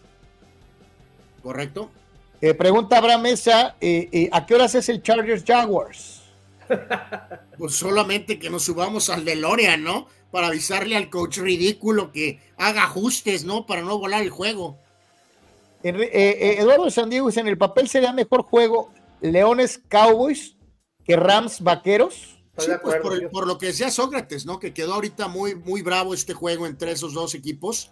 Eh, claramente serían, creo que un poquito más atractivo. Eh, digo, de todas maneras, este, los Rams tienen el star power con Stafford y con Cobb y hasta ahora con este muchacho corredor Williams, ¿no? Tampoco estaría mal. Pero hay más morbo claramente para ver otra vez a los Lions contra los Cowboys. Eduardo dice, yo voy Rams por la experiencia en juegos importantes y un Stafford que se agranda a la hora buena. Eh, eh, Fidel Ortiz de Ciencia Ficción es la afición de Abraham Mesa por los Cowboys. O sea, no le cree. Dani Pérez Vega, Anuar y su agenda antigritón Campbell nunca va a pronosticar algo a favor de Detroit. Bueno, eh, en parte, sí, mi querido Dani, ya sobrepasaron los gritos eh, como principal razón su ridícula forma de jugársela en todas las situaciones. Ya eso sobrepasa, ¿no? Me mira, mi, mi- mi hermana es tan predecible que Dani Pérez Vega ya lo lee así, mira. Carlos, tu representación realmente debería de aplicar para ti, como diciendo que los Steelers eh, nunca van a perder un juego, Carlos. No, yo, yo dije clarito, Bills es favorito. Tengo la esperanza de que den la sorpresa. Yo nunca Oye. dije que es favorito. Ca- Carlos es el anti, eh, antiamuleto de su propio equipo. Cuando van mal y dice Carlos, ya nos cargó, empiezan a ganar. Y cuando empiezan a ganar y Carlos dice, vamos bien, empiezan a perder. Entonces, Eh, ve- Apro- vele, eh. vele- vele a los Bills, Carlos. ya dije, Buffalo va a ganar el juego. Así tienes chance de que gane Pittsburgh. Pues, eh, híjoles, a regañadientes, ¿no? Pero bueno. Este, pero si hay un partido en el que creo puede haber una sorpresa, es en ese. Eh, Gerardo Atlista López, todavía la verdad no me acostumbro ver a los Pats eh, de Brady o a los Colts o a los Broncos de Manning o a los Steelers de Big Ben o a los Santos de Brice fuera de competencia. ¿no? No, mi querido Gerardo, pues nos pasó con, eh, eh, digo, eh, Sócrates y Carlos son mayores, eh, pero pues así se fueron Bracho y así se fue Montana y así se fueron todos. Sí, pero a ver, Es- pon el comentario. Es que y los Pats ya no son de Brady. ¿De quién son Anuar los Pats? No, pues sepa más de quién son, este, de Billy Zappe, mi querido, este. Billy, Billy Zappe, sí, sí. eh, mejor, Los bueno, Colts. ok, mejor, Billy Lo-. Los, los- los Colts son de Minchu, Los, los, Broncos, Broncos, ¿cómo se llama el, el petardo que, que terminó jugando en vez del 12 baños? Eh, eh, eh, ah, Stingham, es, eh, Jared Stingham, oh, ah, santo Dios. y los, Eh, eh, Steelers de Mason Rudolph Ajá. y los Santos de Nueva Orleans, santo Dios. ¿Quién es el coreback de Nueva Orleans? Por eso, Ah, pero Carr, sí, Carr. el, el petardazo de Carr, este, Carr. so- pero entonces, eh, o sea, tranquilamente, muchachos, a ver, Carlos, con tu jurásica situación, eh, honestamente, entonces ya te echaste, vamos a decir que el coreback normal dura entre 10 y 15 años, más o menos, ¿no? Eh, antes menos, pero ponle, di- ok, 15, ¿no? Ah, no, 10. 10. No, pues no, es que Carlos, si son 10 está, está muy dramático, pues ya cuántas generaciones llevas. O sea, No, no, pues varias. o sea, varias. eh, este, imagínense, pónganle que a los 10 años, entonces... una carrera promedio son 12 años de, un coreback normal, no Brady Bunra. No, no, o sea, una carrera normal. ¿Cuánto duró de Peyton? Eh, ¿14? Digo, ya, o sea, ya sé que no podemos medir por corebacks porque si no aparece Cleveland y petardea todo, ¿no? Pero Carlos se ha echado a Bradshaw, eh, Stout, Malone, Bobby Brister, Neil O'Donnell, Big Cordell Ben, Stewart, Big Big Ben, Ben. Cordell Stewart, o sea, eh, pues eh, el tiempo pasa y pasa y pasa. Y eso que es una franquicia que no cambia tanto, ¿eh? Y eso que no cambian tanto, Cleveland tiene como 100 No, corebacks. no, Cleveland tiene como 100 corebacks, o sea, eh, Arturo Carrillo, Go Chargers. Bueno, bueno, Arturo es fiel hasta... Sigan Chargers entrevistando gente. yeah. Este, eh, dice, voy Lions, Bills, Browns, Chiefs, Packers. Ahí están los de Arturo. Este, Chiefs, Packers, ok. Abraham Mesa, Derek Carr es pariente cercano de Drew Bledsoe, que pudo ganar ocho Super Bowls en Patriota. O sea, obviamente el ataque infundado de Abraham eh, eh, diciendo que Drew Bledsoe era un vendedor de carnitas y que eh, si él hubiera seguido siendo el coreback de Belichick con los Patriotas, este equipo jamás hubiera ganado un Super Bowl y nunca hubiera pasado nada. Claramente contestamos que no hubieran ganado seis. Claramente contestamos que no hubieran ganado seis, pero sí por lo menos tal vez uno. Yo creo como que está haciendo menos a Brady, ¿no? No, no, no, no. Abraham Mesa, Abraham Mesa dice que Belichick es un advenedizo polizonte que ganó gracias a que Brady estaba ahí. Si no estaba Brady, Belichick es un vendedor de pepitas en la arena Coliseo. porque dice que con Bledsoe hubiera ganado ocho. No, no. Sí, pero es, ultra irónico. sí, sí, el ataque es con todo contra, contra Bledsoe. Y contra Belichick, ¿no? Porque, este, eh, eh, o sea, Belichick ganó gracias a Brady. Eh, contra, contra los dos, ¿no? Diciendo que este, solamente Brady tiene mérito, básicamente. A ver, bueno, pues acá vamos a ver, me pregunto si Tom Brady hubiera hecho ganar a Gerard Mayo. yo creo que sí, Carlos. Yo creo que te hubiera hecho ganar hasta a ti, Carlos. Oye, yo eso ya es decir mucho. Yo nomás he visto ese apellido en unos botes ahí de de mayonesa, como que mayo.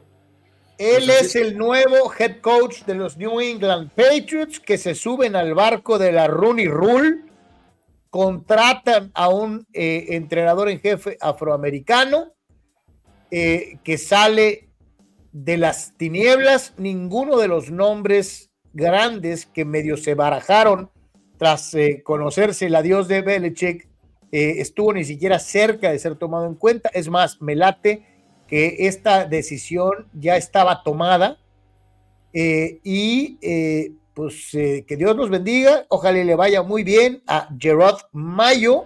¿De dónde porque tiene unos zapatototototes que llenar, obviamente fue jugador ahí, muchachos, dos veces se fue al Pro Bowl entre 2008 y 2015 y pues ha estado en el staff desde 2019, ¿no? Y esto ya estaba en la mente del coach Kraft, se convierte en el coach más joven, literalmente en la NFL, superando a Sean McVay de los Rams y a Kevin O'Connell de los Rams. Eh, por ahí lo decíamos, eh, Tom Flores, Mike Ditka y Tony Donchi ganaron Super Bowls como jugadores y coaches y ahora Jared Mayo eh, buscará esta situación, solamente 37 años y saben aquí, muchachos, a lo largo de la historia, ¿quién sale aquí embarrado pero, pero cuádruple?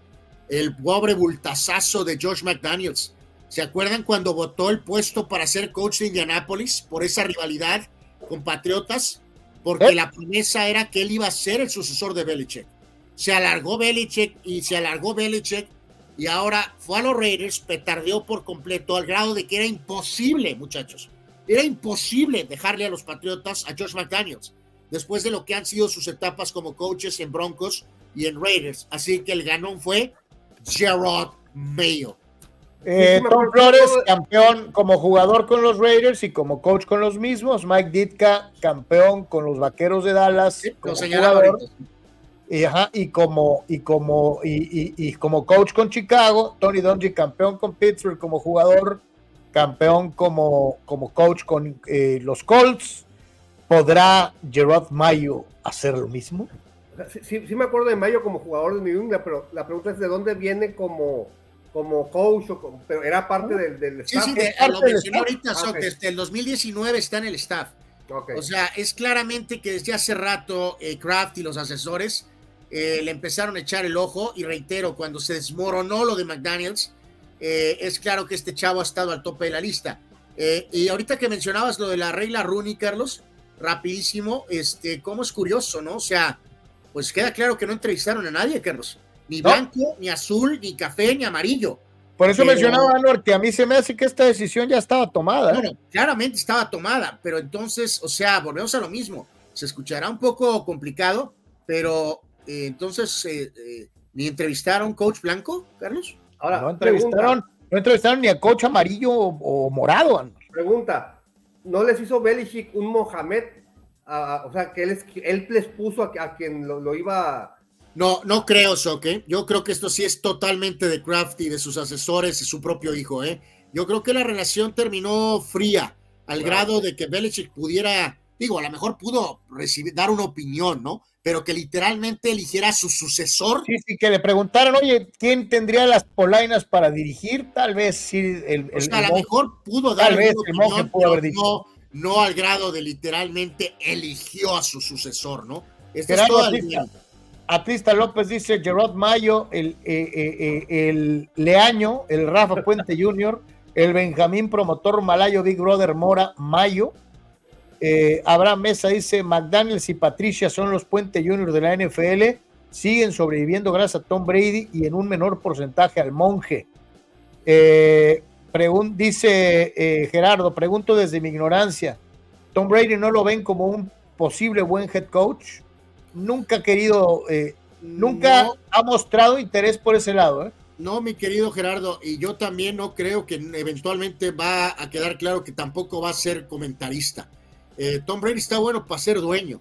Es dueño, soy sincero. Es dueño, es dueño. Este, yo no lo veo ni de gerente. No, porque, oye, tiene una inversión fuerte con los Raiders, Anual. Sí, sí, sí, sí. O sea, me sorprendería mucho que acabe trabajando de comentarista. Ahora, este... tiene, tiene un muy exitoso podcast. Ah, bueno, pues una cosa es tu podcast ahí una vez a la semana, Carlos. Ellos lo pueden hacer a, a la semana y no pasa nada. Pero eh, no, sinceramente no, no lo veo como coach, ¿no? Dani Pérez Vega le ve el lado serio y positivo. Dice, Kraft sabe que están a solo dos o tres años de volver a ser competitivos y por eso prefirió a este joven coach. Este es un buen punto de Dani Pérez Vega, Carlos, y recordamos también al señor Tony, Carlos, ¿te acuerdas cuando sí comentó de alguna forma eso el señor Tony de, del bultazo ese que estuvo antes de Tigler, Carlos? Eh, que eran coaches de sacrificio, ¿no? Literalmente. Eh, puede ser, puede ser un poquito, sí puede ser.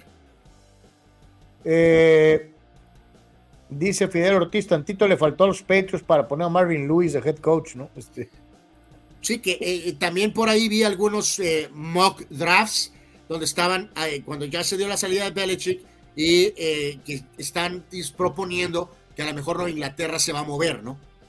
tratar de moverse incluso para la primera selección, ¿no? Para ir por el coreback siguiente. Pero puede ser buena movida, este es, es joven, ya está ahí, ya tiene relación con los jugadores, no es alguien que llega. Y pues usted. Sí, y, o sea, y te digo. Oye, conoce el Patriot Way, conoce al dueño. Y, y, tan pensado estaba que ni siquiera alteró nada, muchachos, el hecho de que corrieran a Bravel, ¿no?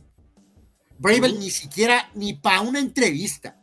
No, ni, ni siquiera se mencionó. una entrevista. Con, con Oye, no, bueno, Anwar, no te preocupes, a lo mejor lo entrevistan los Chargers. Eh, pues deberían.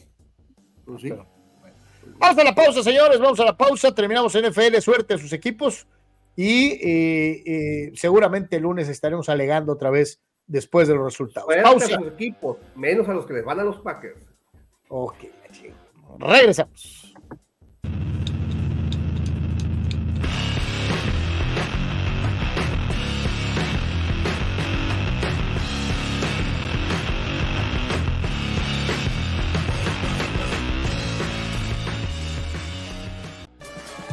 Y sé parte del deporte marcial más importante en el movimiento olímpico mexicano, el taekwondo.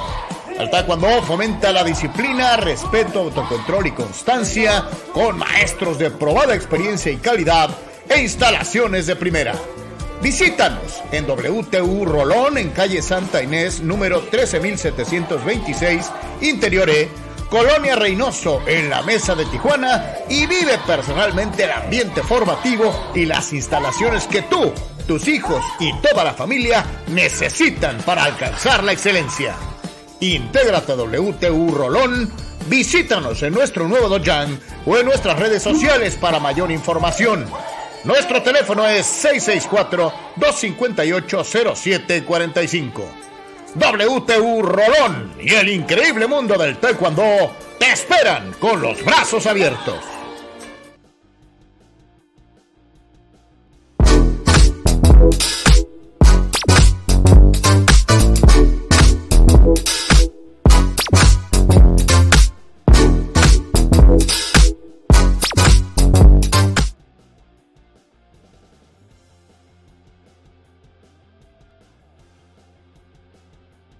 El momento de buscar lo mejor en equipo de copiado para Deportes y para muchas otras empresas. Hola, mi querida Sonia, ¿cómo estás? Hola, Carlos, buenos días, ¿cómo están? ¿Cómo estás?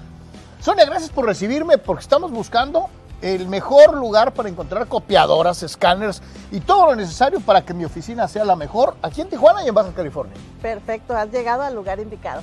Estamos en sistemas de copiado digital de Baja California, Así es. SCD. Así es. ¿Vamos? Vamos, Vamos.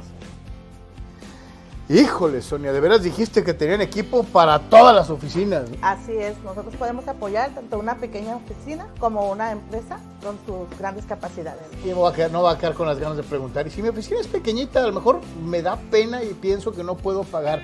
Hay para todos los gustos y precios, Sí, ¿no? Claro que sí, nosotros podemos apoyar con un arrendamiento mensual, este, también con precio por imagen. Depende de la capacidad que estén procesando, nos podemos ajustar. O sea que, amigo, ¿qué estás esperando? Todo en SSD es al alcance de tus capacidades en copiado, escaneo y lo que necesitas.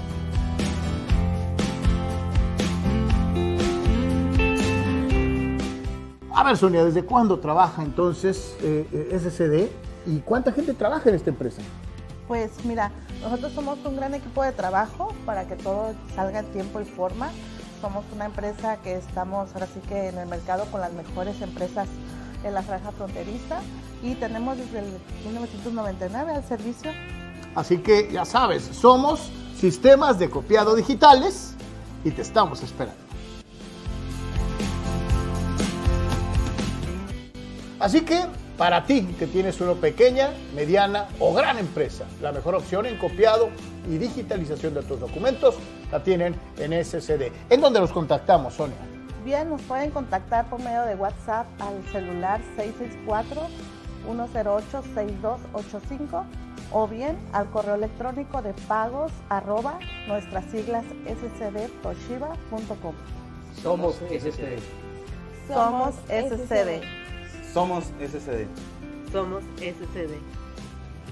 Somos SCD. Sonia, muchas gracias por habernos invitado a las instalaciones de Sistema de Copiados Digitales. Gracias a ustedes por habernos acompañado y esperamos muy pronto estarles atendiendo.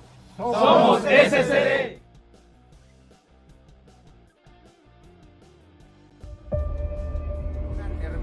En todo momento. Este proyecto maravilloso, de verdad maravilloso. Y en cualquier lugar. Klimbam. Diversión e información en un solo clic.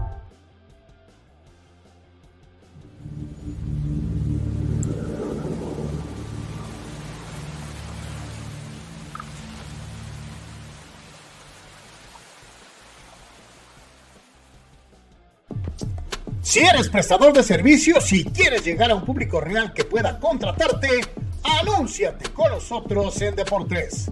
Más de 15 mil personas reales mensualmente conocerán tu gama de servicios poniendo tus habilidades al alcance de un público que necesita de tu experiencia y destreza. Contratistas en cualquier ramo, profesionistas. Deportes es la alternativa para ponerte a las órdenes de aquellos que buscan a la persona correcta en la región Tijuana-San Diego, en todo Baja California y en el sur de los Estados Unidos, más todo el alcance de la red mundial de información.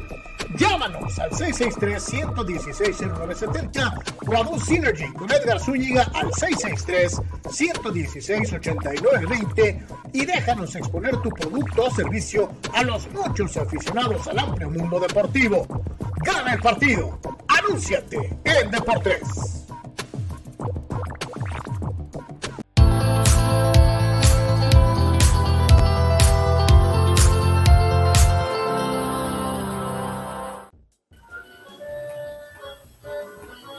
En eh, Deportes totalmente en vivo, gracias a todos los que continúan con nosotros y nos vamos a ir a un día como hoy, carnal, un día como hoy, 12 de enero, 12 de enero, en donde hay varios nombres por demás interesantes para platicar y recordar en su fecha de onomástico. Sí, nos subimos a la triple moto, a la, a la, este, a la motoneta triple, Carlos, y eh, algunos de los nombres principales, eh, encabezados por el gran campeón del mundo, el señor Joe Frazier. Este, él, eh, su fecha de nacimiento es 12 de enero del 44 y falleció en 2011. Eh, pues uno de los mejores de todos los tiempos, ¿no? También incluso eh, ganó la medalla olímpica, ¿no? En 64. Hay quien afirma que no hay o no ha habido un gancho de izquierda tan poderoso como el de Fraser. Eh, se enfrentó tres veces a Mohamed Ali, pero también le tocó ser demolido por George Foreman, eh, eh, un, un, un gigante del cuadrilátero. Tenía un modo muy raro de pelear. Peleaba como enconchado, siempre agachado. eh, se balanceaba constantemente. Era, era un boxeador distinto, muy, muy agresivo. Alguna vez dijo Ali que él, él había sido su contrincante más difícil. El propio Ali lo reconoció. Oye, Sócrates, las, las, de- en- en la- las últimas dos, y sobre todo la última, eh, al final gana Ali y le preguntan eh, qué había pensado de la pelea y dijo, es lo más cercano que he estado a morir eh, alguna vez, ¿no? Eh, eh, Sí, claro. Que, que fue brutal, ¿no? Sí, se dieron con todo, gran, gran pegada de, de, de, este, de Fraser. Y de hecho, esa, esa pelea Ali, Ali Fraser fue la famosa Thriller in Manila en el, estoy viendo, 75, fue pelea del año. Es- Así es. Eh, Un gigante, George Fraser. eh, eh, que comparte fecha de nacimiento eh, en un cambio radical eh, con el famoso comediante Carlos Villagrán, el famoso Kiko, eh, que también nació el 12 de enero de 1944. Eh, obviamente gran éxito con ese personaje eh, durante la etapa y después se la ha pasado el resto de su vida luchando y peleando, este, que porque el personaje y que esto y que el otro, eh, pero comparten eh, fecha eh, y día de, o sea, día de nacimiento eh, Joe Fraser y Carlos Villagrán, ¿no? Encuesta, encuesta rápida para ustedes y para Nation. ¿El personaje de quién es? ¿De quien lo escribe o de quien lo interpreta? No, pues de- para mí es de quien lo escribe eso. A mí también. Sí, yo también pienso que es el que lo escribe, ¿no? Pero Ah. eh, sí hay que destacar la enorme interpretación que hizo. Vivió de ese personaje toda su vida, aunque siendo sincero, el personaje de Carlos Villagrán que más risa me daba fue el de las películas del chanfle, el famoso Valentino, Sí. el, gole- el goleador del América que era eh, presumido, mameluco, y que hay quien dice estaba basado en Reynoso. ¿eh? Sí, Sí, sí, total- claro, sí. totalmente. Pero, por ejemplo, piensas en, en el personaje Kiko y no te lo imaginas haciéndole a alguien más que no sea Carlos Villagrán. Totalmente. Lo mismo Indiana Jones. Dices, pues, ¿quién más lo pudo haber hecho, no? Bueno, pues sí, es, es, es hasta cierto, obviamente es correcto, ¿no? El gran técnico alemán, eh, Otmar Hitzfeld, nació en 49, él tuvo muchísimo éxito con el Bayern. El eh, pitcher de los padres, el señor Randy Jones, el hombre del barbecue, ¿no? Eh, ¿Sí es barbecue, Carlos? Los- Sí, y es, es un tipazo, además, amable, se toma fotos con todo el mundo, platica. Sayón, el primer Sayón. Sí, sí, totalmente. eh, es un tipazo, Randy Jones. Le encantaba de los verlo. Todavía está aquí con nosotros, él nació en 1950. Eh, la actriz eh, Chrissy Alley, ella lamentablemente ya falleció hace un año, ella cumplía años en esta fecha, eh, nació en el 51. Jugador de grandes ligas, Bill, Mar- Bill Madlock, lo recordamos con Piratas y Cachorros, nació en 51. El gran receptor de los vaqueros, el original 88, ¿no? Sí, el original. El, el señor original. Pearson eh, cumple años hoy, él nació en 1951. Ya después portaron ese número eh, Michael Irving, el propio Des Bryant, y ahora lo hace CeeDee Lamb. ¿Él era, el, Eh, él, él era el 88 de Staubach? Sí, sí, sí, Sí, claro. ¿verdad? Sí, sí, sí, Sí, pues es el que es el que sí, es el, el receptor uno de Sí. eh, los vaqueros con Tony Hill y con eh, Butch Johnson, que era el 3. Bryant era el de. Digo, Irving era el de Aikman. Eh, sí, claro, sí, sí, Ajá. totalmente. Y Des Bryant trabajando Des- con Tony Romo, ¿no? Es Y, Bryant Tony Romo, ajá. y ahora sí, Lamb con, con el señor Prescott. Eh, the King of All Media, eh, Anuar, ahí está lo que dices. Ve, ahí están cuatro generaciones de 88 en un solo pedacito, ¿no? Sí, bueno, ahí está mi querido Juan, pues ahí están 40 años, literalmente, bueno, de hecho más, pero pues ahí está, ahí está clarísimo con el famoso 88 de los vaqueros. Eh, The King of All Media, el gran Howard Stern, cumpleaños hoy, en el, nació en 54, revolucionó literalmente el radio en la Unión Americana. No me agrada tanto su etapa más madura, pero es un auténtico ícono y es una leyenda. Él hizo popular la radio satelital, ¿no? Eh, totalmente, revolucionó lo que es Sirius cuando se movió del radio normal hacia Sirius, auténticamente una leyenda, Howard Stern en toda la extensión de la palabra. Tremendo jugador NBA, Dominic Wilkins, él nació en 60, eh, de los mejores para los mates en la historia, campeón anotador de la NBA en 1986. Y muy curioso con Dominic Wilkins, muchachos, ¿en dónde creen que nació? ¿En dónde creen que nació Dominic Wilkins? Ah, caray, a ver. En París, Francia. Okay. O sea que eh, eh, Dominic es francés, no nomás el nombre. Pues sí, evidentemente queda claro que de ahí sale de alguna forma una conexión con Yo me acuerdo que, que, cuando llegó a la NBA lo veía bien intimidante. Todo, sí, la, no. la, mirada y la posición en la que se ponía para recibir al.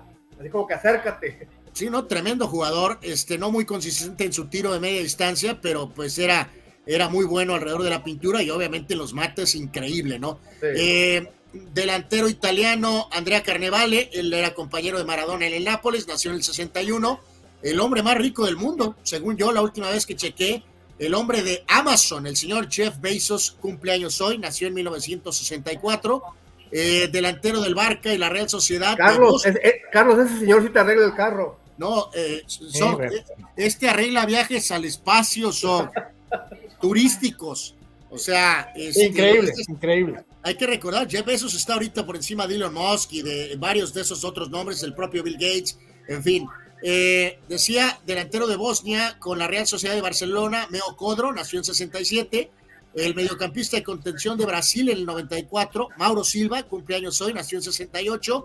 En 69, aquel jugador croata, Robert Prosinecki. Oye, ¿En el 94 dijiste? Ajá, Mauro Silva, ajá, en el Mundial de 94. ¿No era Dunga? Eh, no, pues también ahí estaba Mauro Silva, por eso dicen que ese equipo era un poco conservador, mi querido Zoc. Ah, ok. Le dejaban ahí la chamba literalmente a Romario y a Bebeto y en pocas palabras, ¿no? Ok. Este, eh, decía Prosinecki, este jugador croata que jugó en el Madrid y en el Barca, mediocampista. Eh, para Gerardo Atlista López, Atlista, Jorge el Tote Castañeda, parte de la dinastía de los Castañeda estaba también Lupillo, el defensa de Cruz Azul, y estaba el otro, que era Martín, que también era delantero, Jorge. Que era el, el, el Tuki, ¿no? Exactamente, así que Jorge Tote Castañeda cumple años hoy, nacido en el 70. Eh, Small Forward campeón con los Bulls en 98, Scott Burrell nació en 71. El eh, mero mero de Mercedes, el equipo de Fórmula 1, el señor Toto Wolf, cumpleaños hoy, nació en 72. El pitcher mexicano Luis Ignacio Ayala, lo recordamos con los nacionales, nació en 78. El gran Alfredo Chango Moreno, delantero eh, argentino con Cholos y otros equipos en México. Eh, esta es su fecha de cumpleaños, 12 de enero del 80. Lamentablemente falleció en 2021, muy joven. Luis Ernesto Pérez, el mediocampista de Necaxa, Rayados y Selección Mexicana. Él nació en 81. Oye, Anuar, mucho tiempo mencionado, ¿no? Luisito Pérez y Luisito Pérez y Luisito Pérez, pero nunca más allá, ¿no? Pues sí, fue un buen jugador, ¿no? O sea, y, y, pero, pero no como algunos proyectaban, Carlos, que iba a ser, pues no sé, Benjamín Galindo o alguna cosa así, ¿no? De hecho, se esperaba que él, él se fuera a Europa. Luis Pérez, mucha gente dijo que se iba a ir a Europa. O sea, no, no, no, estoy diciendo que fue un bulto, ¿eh? fue un buen jugador, fue un muy buen jugador con Monterrey, pero no la superestrella que algunos quisieron vender, ¿no? Eh, pitcher zurdo, Don Trail Willis, lo recordamos con Miami, nació en 82. Oribe Peralta, sí, el señor Oribe Peralta, Santos América, Oye. Chivas, ni lo cuento. Y todos Anuar. recordaremos siempre sus Olímpicos del 2012, por supuesto. Anuar, que pasó de ser el horrible al cepillo al hermoso, ¿no? Eh, sí, eh, no lo había eh, planteado así, pero tienes razón. Eh, como su rendimiento mejoró, fue hasta acabó siendo bello. Y eh, la lista la final De hecho, a él le debemos la medalla, ¿verdad? Sí, sí, estuvo increíble en, en Londres eh, en los Juegos Olímpicos del 2012. Y Sam Laporte, el ala cerrada famoso de Detroit, él apenas nació en el 2001. Chamaco, un escuincle. Este, vámonos con sucesos y decesos. Este, eh, un día, un día como hoy. Vamos con la lista. Eh, pásame, pónmele poquito diésel, por favor. Ahí va. Eh, en la parte superior izquierda, ahí están los fallecidos. Jugador NBA, Bobby Fields, eh, falleció en 2000. Él era jugador de Charlotte. Un trágico accidente, este, me parece que fue un tema automovilístico. Se fue muy joven. Eh, uno de los hermanos Gibb, de los famosos Bee Gibbs, eh, Mauri- Maurice, fue el que, se, el que falleció primero. Él falleció en 2003.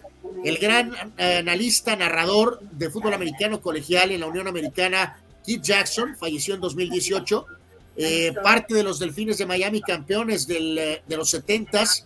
Bob Kuchenberg nació en 2019, eh, perdón, falleció en 2019 y Lisa Marie Presley, la hija de Elvis, falleció hace un año exactamente hoy. Eh, me, me parece que hay tantito un audio por ahí abajo, muchachos, eh, eh, de alguna forma. Este, comparte la lista en cuanto a eventos. Red Auerbach, que ganó su partido mil como coach de los Celtics en esta fecha, en el año que nació Carlos, en el 66. Y también en el año que nació Carlos, hoy, 12 de enero del 66, la premier de la serie de Batman, la serie de televisión, eh, con Adam West y también con Burt Ward, Carlos. Ah, no, donde, de donde saqué el famoso baile del Guatusi. Eh, es correcto, es correcto. Eh, Super Bowl entre Jets y Colts en esta fecha en 69. Ganaron los Jets con Joe Namath como MVP. Super Bowl de tus Steelers, Carlos, en contra de Minnesota. De hecho, este fue el primero. 16 a 6 ganaron los Steelers con Franco Harris como. Eh, Oye, Anuar, en el de los Jets contra Baltimore, curioso, el entrenador en jefe de Baltimore era Don Shula y el coordinador defensivo de Baltimore, que eran, los potros, era Terrell. eh, bueno, pues curiosamente. y perdieron contra Joe Namath. Eh, eh, es, es curioso, no le estaría ganando después, seis años después con los Steelers, ¿no?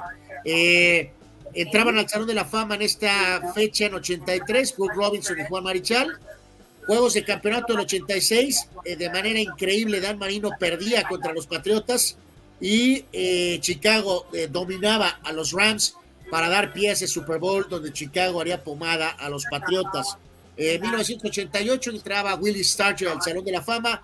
92, Buffalo derrotaba a Denver en el juego de campeonato de la conferencia americana y los Redskins le ganaban a Barry Sanders y a los Lions para dar pie a ese Super Bowl donde Washington le ganaría a Buffalo.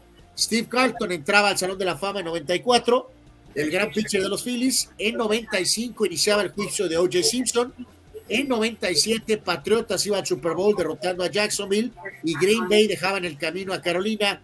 Ese Super Bowl lo ganaría eh, Green Bay a los Patriotas de Bill Parcells. Eh, en 2013 ganaba eh, Ravens en un juego dramático eh, con Joe Flacco en los controles, venciendo a Peyton Manning de manera sorpresiva con un pase milagroso. Ganaban los Ravens en el juego divisional de la conferencia americana. 2015, Ohio State campeón, derrotando a Oregon. Eh, Cristiano Ronaldo ganó dos premios en esta fecha. En 2009 ganaba el premio de jugador del año de la FIFA y en 2015 ganaba el balón de oro por tercera ocasión. Y en esta fecha, en 2020, Sergio Agüero se convertía en el jugador foráneo que más goles ha anotado en la historia de la Premier League. Ahí está la lista de hoy. Pues ahí está, señoras y señores, este, un día como hoy, sí, me parece que eres tú, Sok, el que tienes un audio ahí, este, eh, colado, este, eh, Sí. sí, eh, dice por acá, ah, ah, ah, Y a- aquí nos pasó esta foto rapidísimo, muchachos. Eh, fue Raúl. eh, la foto de. No, fue Raúl o quién fue. A ver, aquí checo rapidísimo. De la foto de un joven Jim Kelly. eh, ah, ese. El gran Juan Antonio Pitones.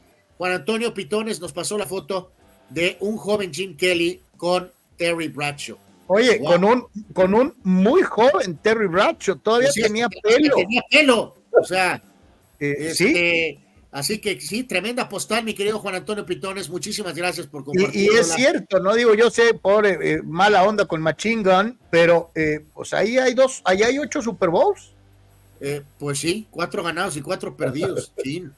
Este, bueno, pues ahí está, ahí está esta foto. Gracias, Juan Antonio Pitones. Entonces, fue la maldición de Bracha esa firma. Eh, pues a lo mejor sí se la pasó ahí en la firma.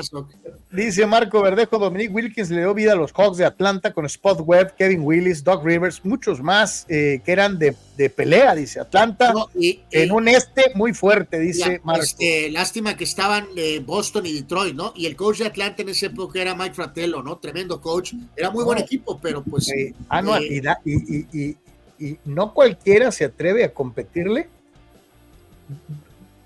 sí, sí, o sea, centímetro a centímetro a Jordan en cuanto a las clavadas, ¿no? Sí, claro, y Dominic lo hizo, ¿no? Y le pasó un poquito a este equipo de Atlanta lo que pasó un poquito después con Cleveland, ¿no? Tremendos equipos, muy buenos, pero pues simplemente chocaron contra los equipos eh, top de aquella época, ¿no? Juan Antonio dice, imagínense si Marino hubiera enfrentado a los Bears del 87, el destino le Juan, Pero acuérdate. Marino le había ganado a los, a los Osos. Sí, o sea, que aunque haya sido en Miami, no importa. Eh, Marino ya le había ganado a Chicago esa temporada. Por eso es que la petardeada de los Patriotas es terrible. Eh, gracias, Chava. Muchas gracias. Gracias. gracias. Válgame Dios. Gracias. Gracias. Eh, Víctor Baños, ahora sí que el cepillo nos dio la medalla y se muere de risa. Eres, eres un guarro, Víctor. Dice, no me imagino si en vez del cepillo hubiera sido el Chequito Sánchez.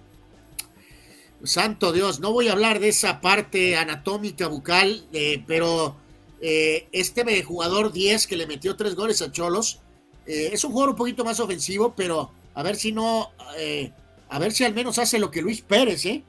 ¿eh? con todo lo que lo han elevado las últimas semanas o meses, a ver si termina siendo Luis Pérez, ¿no? Se nota que es, se nota que es ese jugador que le metió tres goles a Cholos, ¿con el Pachuca va a seguir? sí, ahí está. Sí, ahí sigue, sí. Oye, tremendas, se nota que es viernes con las tremendas guarradas, este, este, en fin. Dice Gabriel Narváez, ¿por qué Batman ya no baila el batitwist? Hubiera sido curioso al tan serio Christian Bale, por lo menos antes de filmar, ¿no? Haber aventado un ridículo guatusi de perdida, ¿no? Gerardo López dice eh, Luis Ernesto Pérez, mismo caso de Aldo Gatuso Rocha, ¿no? O sea, eh, muy prometedores, muy prometedores.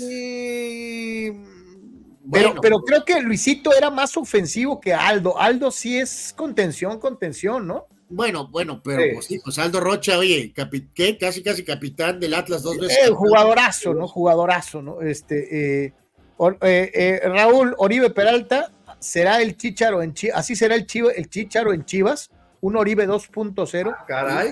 pues podría ser, espero que no, pero podría ser, ¿no? Oye, Gerardo López hace rato mandó su apertación con un muy positivo mensaje para ti, Carlos. eh, bueno, gracias, Gerardo. Eh, la verdad, de verdad, gracias.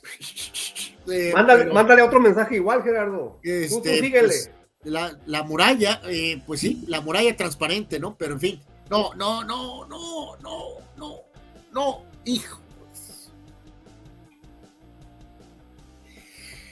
Este es risueño y le haces cosquillas, santo Dios. Bueno, gracias, mi querido Gerardo. Dice Víctor Baños, Drew Pearson casi evita el inicio de la era Montana. Por pocos segundos agarra un pase de White en medio campo y casi se va. Lo jalaron del cuello. Antes no era castigo. Después de esa jugada hubo un fumble y la historia cambió. ¿No? Este, sí. Sí, pues eso, es que, vuelvo a insistir, esos vaqueros, esos vaqueros de la última era Landry con White y con varios de los veteranos, Dorset, Pearson, tocó la puerta del Super Bowl tres veces más y se quedaron así, a la orillita. pero, al final no dejan de ser las múltiples semifinales de la América durante 13 años, ¿no? Sí, sí. No, pero era un, era un muy buen equipo el de Daniel White. Era un muy buen equipo. Muy buen. Estuvieron muy cerca al Super Bowl, pero no alcanzaron a llegar al Super Bowl. Estaba revisando eso de, la, regla esa del, horse collar, que si se te montan de, aquí de la parte de atrás del cuello es una falta, pero si te jalan el cabello no es, no es falta, o sea, pregúntale a, Troy Polamalu, del el, legendario safety de los, de los Steelers, que le jalaban las greñas cada vez que podían, ¿no?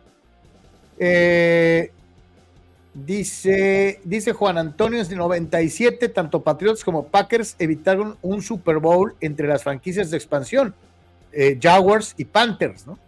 En el 97. Sí, sí, totalmente, ¿no? Se pudo haber dado ese juego relativamente muy, muy rápido, ¿no? Este, gracias a Juan que nos menciona varias cosas extras, Carlos. También la premier de la famosa serie esta de Dinastía en 81 con Linda Evans y con eh, la señora Joan Collins, entre algunas otras cosas, eh, que por aquí nos pone eh, este, el señor Juan Antonio, nos ponía por aquí también de True Detective, una serie con Harrelson y con Matthew McConaughey. Gracias Juan por siempre mandar extras. dice Abraham ese que cuando no la estaba retacando, estaba lesionado, dice un Vince Carter 2.0. Híjole, yo creo que eres muy injusto con, con, con Dominique. Este, se lesionaba más, se lesionaba más el Air Canada, ¿eh? Eh, yo difiero, Carlos. Yo creo que la longevidad, acuérdate que duró jugando más de 20 años Vince Carter y creo que era un mejor jugador, tenía un mejor tiro. No, no por eso te digo. Eh, tenía más rangos de tres, o sea, Vince Carter era un mejor jugador que Dominic Wilkins, pero eh, pues en pero, sí, pero Vince Carter sí se lesionaba bastantito, al menos en la primera mitad de, su tempo, de, su, de sus años. Curioso, se lesionaba más de joven que de viejo. Eh, dice Jesús Ramos, muchachos, ¿cuál es el, mejor actor interpretando a Batman hasta ahorita? Pregunta Jesús. A mí me gusta Michael Keaton. Sí, Michael más que todos los demás. Eh, Michael Keaton. Bay lo hizo muy bien. Este, el chavo este no lo hizo tan mal en la última. E incluso hasta Ben Affleck. Dios, Dios mío, mi vida, aunque no lo puedo creer. Pero el mejor, eh, soy Batman. I'm Batman. Es eh, el señor Keaton, ¿no? Eduardo de San Diego, América le ha visto la cara a Chivas dos veces en corto plazo. Primero les manda a Oribe y hace que paguen su alto sueldo y ahora les lleva gratis al Chicote. Dice, un joven al que las Chivas le pagaron los millones, ¿no? ¿Sí? ¿Sí? Y este problema me encantaría tenerlo, muchachos, rapidísimo. Dice Eduardo Ceares, ¿cómo será la vida del señor Bezos? Eh, cuando se le antoja algo, ¿le llegará en minutos? Pues yo creo que sí, mi querido Eddie. Eh, se le mandan, le dan prioridad al patrón, yo creo, ¿no? Este, sin duda alguna, ¿no? Eh, Gerardo, Vince Carter, ¿más completo que Curry? No, no, no. Eh, sí, sí es más completo, pero es esos casos que volvemos a lo mismo.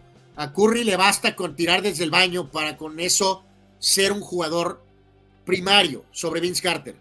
Aunque Vince Carter era mejor en los tableros, era mejor en los mates, a lo mejor hasta mejor pasador, pero yo me quedo con Curry. Totalmente.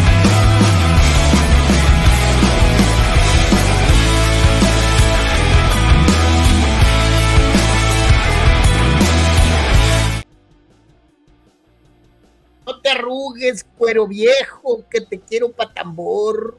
Voy, que te quedó jabón. Empieza, señores señores, la emoción. Empieza, como dirían los de TUDN, nuestro torneo. Este, eh, sí, señores, ha llegado el momento de comenzar la Liga MX, que apenas terminó hace tres semanas y media. Eh, no bien los americanistas habían levantado el trofeo cuando ya, este, ya estaban pensando, ¿cómo le hago? Váyase, voy a meter un comercial con todos los locutores de todas las cadenas para decir que hay unidad. Y al medio tiempo del juego de América Tigres, te atascan el comercial diciendo, ahí viene la que sigue. Este, eh, existía una especie como de ansiedad. Los calendarios y... Había una, una, especie de ansiedad de que ya se acabara esta, porque como el América la, ganó de punta a punta, pues ya que, que, venga el que sigue para ver si se pone más parejo. Este, eh, la verdad es que como que sí les corría prisa a los amigos de la Liga MX y bueno, pues ya llegó el momento, ¿no? Este, ya la 14 queda en las, en las eh, eh, vitrinas y a empezar el camino otra vez, América rumbo a la 15 y todos los demás a tratar de tumbar a las Águilas campeonas al momento. y bien dijeron, ¿eh, muchachos? qué inicio, ¿eh? Aunque el señor Rodríguez dice que pidió el día, Santo Dios, qué inicio de temporada, Dios mío. Eh, el, viernes botanero del 12 de enero, hoy, nos presenta al, al tanque contra Paiva. Nos presenta a Querétaro contra Toluca. Va por Fox, va por VIX. El juego va a las 5 de la tarde. Eh, ya le dábamos más o menos una perspectiva ayer y creo que dos de los equipos menos trascendentes en cuanto a movimientos, en cuanto a noticias, en cuanto a peso específico, son estos dos que abren el torneo, ¿no? Porque ni, Querétaro ni, Toluca. saliva, Carlos, Dios mío. Ni, Querétaro ni Toluca dieron para decir nada. Parece que no pasó nada en ninguno de los dos lados, con todo y que cambiaron de técnico en Toluca. Eh, eh, eh, parece que con los choriceros no pasó nada. O sea, intrascendente, mameluco. Híjole, carajo. Eh, eh, y concuerdo plenamente con lo que decía Sócrates. No había modo de que hubieran buscado el mejor juego para abrir el torneo. Nomás mostrando un poquito de cerebro, poquito chingado, así poquito. Oye, ¿y cuál es ese juego, por cierto? Pues a ver cuál sería la combinación más atractiva, ¿no? Eh, pues, híjole. A ver, Iba Santos, ¿no? Pues sí, a la mejor. Santo Dios. A la mejor, fíjate que sí. ¿Cuál? No hay. Chivas pues Santos. a, la, a, lo mejor Chivas Santos o a lo mejor León Tigres, ¿no? O Cruz Azul Pachuca. Pues sí, sí, sí, terrible. La verdad es que. Le, están rascando, señores. Sí, no, es que no hay. Es que no hay, es que es cierto, no hay. Eh, eh, empiezas, con el juego del campeón, juegue contra quien juegue, Cholos América. También, hay, de hecho, hay, hay torneos nacionales que normalmente abren con el campeón. Este, en fin, pues hijo de la chica, ahí está. Eh, Querétaro y Toluca en un desabrido uno a uno para abrir el torneo Anuar. 1-1 Querétaro y Toluca. Eh, Soc. No sé cómo le van a hacer, no me preguntes cómo, pero va a ganar Querétaro 2-1. Este, Marco dice también empate a 1, Manuel 2 a 2, y el señor Chava Zara te dice que gana Gallos dos tantos contra uno. Como ya hay un 1 a 0 y un 2 a 1, pues por Mauro Guerr y no sé cómo diablos yo voy a decir 2-0 Querétaro, muchachos. No, pero no hay 1-0. ¿Quién, dijo 1-0? Ok, Chava, Chava dijo 1-0 Gallos. Ah, ok. Sí.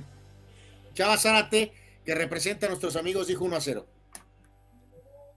El equipo de Don Richie, el Mazatlán Fútbol Club, a las 7 de la noche, tiempo del Pacífico, a través de Azteca 7, los canales de Fox y VIX estará recibiendo a el Atlético San Luis. Eh, este Atlético San Luis, que también lo hizo la temporada pasada, Mazatlán es una facha, eh, Mazatlán es eh, verdaderamente impresentable y van a empezar en conformidad. San Luis le va a ganar a Mazatlán 2-0 en el primer visitante que gana en el torneo para este servidor. San Luis 2-0. Sí. Pero ya viste cuatro, cuatro cadenas televisando ese juegazo estelar. Increíble. ¿De veras sacan para pagar hasta el desplazamiento de cables? Santo Dios. No, no, Anuar, es que acuérdate que ya ni siquiera viajan, pues ahora ya todo lo hacen en estudio. Ah, bueno, bueno, pero decía de, pues alguien tiene que tirar cable, Carlos. Pues sí, sí, es cierto. Bueno, ahí va, mi, mi pronóstico es 1-1. Correcto, Marco dice 2 a 1 San Luis. Manuel 1 a 0 San Luis y Chava te dice empate a 2. De manera eh, suicida, muchachos. Voy a decir que gana Mazatlán 1 a 0. No sé cómo. Es lo que te iba a decir. Nadie traía al, local. Eh, no. Vamos al sábado 13 de enero, 5 de la tarde, en la capital de la República, en el, en el muy ajetreado espacio del Estadio de la Ciudad de los Deportes. Cruz Azul estará recibiendo a los Tuzos del Pachuca el partido va por VIX y eh, me gusta para empate entre los hermanitos. Otro empate en la fecha 1. Empate a un gol entre, entre Tuzos y Celestes. Eh, mucha ofensiva y pocas defensas. Cruz Azul 3, Pachuca 2. Ok. Marco dice Pachuca 2-1. Manuel 2-0 Cruz Azul. Y Chava Zara te dice 1 0 Pachuca, muchachos. Este. Yo me voy a ir con empate a dos goles en este partido. Habló el técnico Anselmi el día de hoy en conferencia, sobre todo en el tema Escobar, y en pocas palabras salió con que necesitaba un defensa zurdo, eh, como justificando el tema Escobar. Eh, eh, recordé a la Volpe con lo del perfil zurdo. Por cierto, también habló hasta por los codos en la conferencia. Así que ya ven que a veces nos quejamos que unos no hablan, que unos están en pose. Este habló hasta por los codos. Vamos a ver si sostiene ese paso durante la temporada. Y reitero, yo voy a irme 2-2 en este juego. 2 a 2. Eh, nos vamos entonces con el Chivas Santos. Sí. Eh, Chivas con nuevo técnico. Santos esperando mejorar una defensa miserable. Va por VIX. 5 de la tarde con 5 minutos del Sabadaba. Eh, Chivas empieza con el pie derecho. Le va a ganar a Santos 3 goles a 2. a ver, ¿otra vez? 3-2 Chivas. 3-2 Chivas. ¿Soc? 2-2.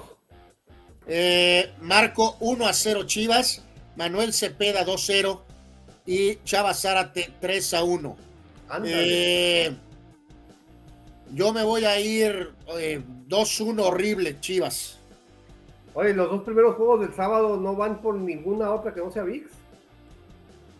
Sí, solo por VIX exclusivos, exclusivos, Sócrates. A las 7 de la noche, allá en el Gigante de Hierro, la pandilla de Monterrey del Tano estará enfrentándose al guerrudo, al garrudo Puebla de la Franja, partido por las estrellas TUDN y VIX, aunque usted no lo crea. Eh, eh, eh, eh, un horario inusual para un, pa- para un partido transmitido en televisión abierta en ese canal en concreto. Eh, me voy a ir con eh, Monterrey para ganarle la franja apenas 1 a 0. Es uno de los técnicos favoritos de Anuar seguirá brillando. Súbete a la tanoneta, Anuar. Monterrey 2, Puebla 1. Santo Dios. Eh, eh, Marco 2-0 Monterrey. Manuel le da empate a 1. Y el señor Sara te dice que gana Rayados eh, 1 a 0. Eh, muchachos, empate a 2. Empate, o sea, le das vida a Puebla desde el principio. Sí, señor. Cholos enfrenta a América en el Estadio Caliente, 7 de la noche en la ciudad de Tijuana, Baja California. Cholos completo. El América va a jugar con eh, eh, segundo y algunos elementos de tercer equipo. Descanso para los campeones o para una buena cantidad. El juego va por Fox, eh, el- el Premium, va por el Fox normal y por VIX. América y Cholos empatan a un gol. Ah, con ese plantel le va a alcanzar al América para ganar 2 a 1. Eh, no es muy radical ese pronóstico, mi querido Soc. No, no te estoy diciendo 5-0. 2-1 nada más. Ah, ok. Bueno, nada más checando. Marco dio empate a uno. Eh, Manuel 2 a 1 Cholos. Eh, y completamente, muchachos, pierde los papeles Chava Zárate de manera, pero brutal. Pero pues es su punto de vista. Dice que gana Cholos 7 a 0. Ándale. Santo Dios. ¿Estás seguro que, Eh, no es un- que el 7 no es 1? Eh, estoy seguro que es 7, mi querido. Wow. Este, yo me voy a ir, muchachos, con un empate a cero goles. Nation, recuerden, si al final de la temporada pierden eh, los pronósticos por un- bien poquitos puntos, recuerden este, este pronóstico de 7-0. Ese, ese queda guardado, mi querido guarden, guárdenlo. Eh, hijo de su. eh, Pumas, el domingo 14 de enero en punto de las 10 de la mañana. En ese horario estará el juego de los Steelers, así que dudo mucho ver ni medio segundo del Pumas Juárez. Eh, Pumas le va a ganar a Ciudad Juárez 2-0. Cu- Cuando Josh Allen meta 5 touchdowns en, la- en el halftime, le vas a cambiar y vas a ver cómo Pumas gana 3-1. Eh, no puede perder la oportunidad, Soc, de, eh, de, de tundirle a Josh Allen, que claramente está en su mente. Eh, mismo marcador de 3 a 1 da Manuel Cepeda a favor de Pumas. 2 a 1 dice Marco Domínguez. Y Chava también va como Carlos, 2 a 0. Así que, muchachos, me voy a ir con 3-0. Pumas en el debut del profe Lema. 3-0 Pumas para derrotar a Juárez. A las 4 de la tarde, el conjunto de los rayos del Necaxa, lo que queda del Necaxa, si es que queda algo, eh, va por aficionados y por VIX a enfrentar a los rojinegros del Atlas. A lo que queda del Atlas. Eh, eh, lo que queda del Atlas. Equipo que estrena técnico gana. Acabón, pues creo que los dos estrenan técnico, ¿no? No, pues, Este, no, Fentanes está con Necaxa, ¿no? Ah, no, Necaxa sí se queda con, con, con Fentar. Entonces gana el Atlas porque estrena técnico eh, eh, 1 a 0. Atlas 1 a 0. Sí, señor. Ok, Soc. Fabuloso y espectacular 0 a 0. Wow. Eh, Manuel también da 0 a 0. Marco dice Necaxa 1 a 0. Ándale. Y el señor Chava Zara te dice que gana el Atlas 1 a 0. Muchachos, me voy a ir Necaxa 2 a 1.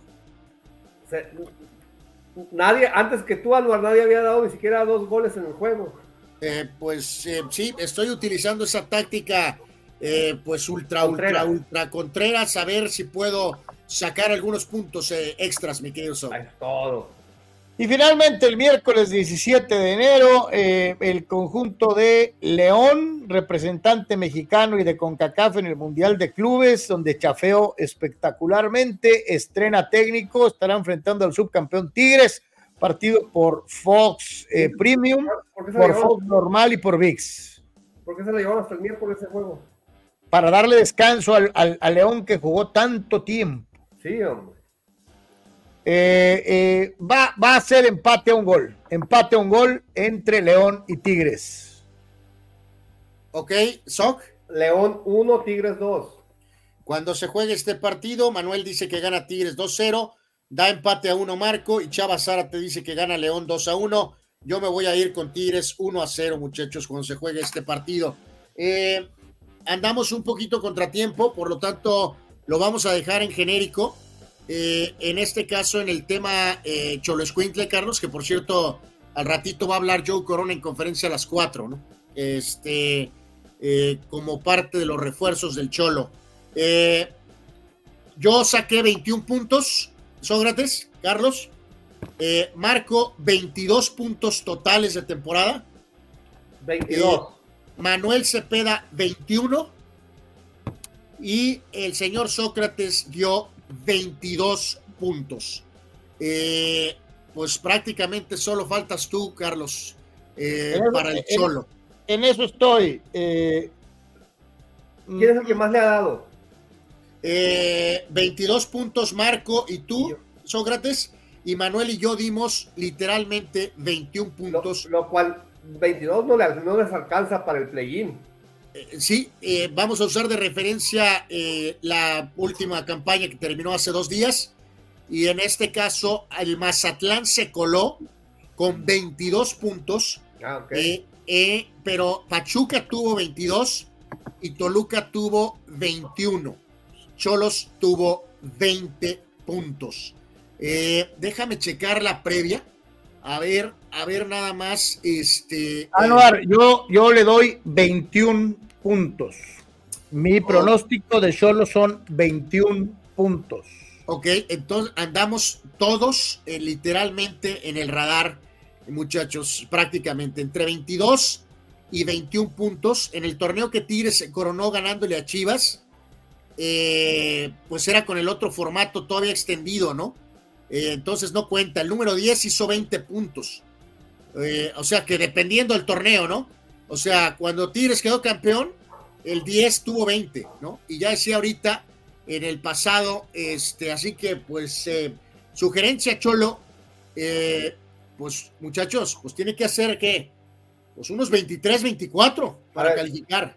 ¿A quién recibe? América, Chivas, Querétaro, Monterrey, León, Santos, Necaxa y Puebla.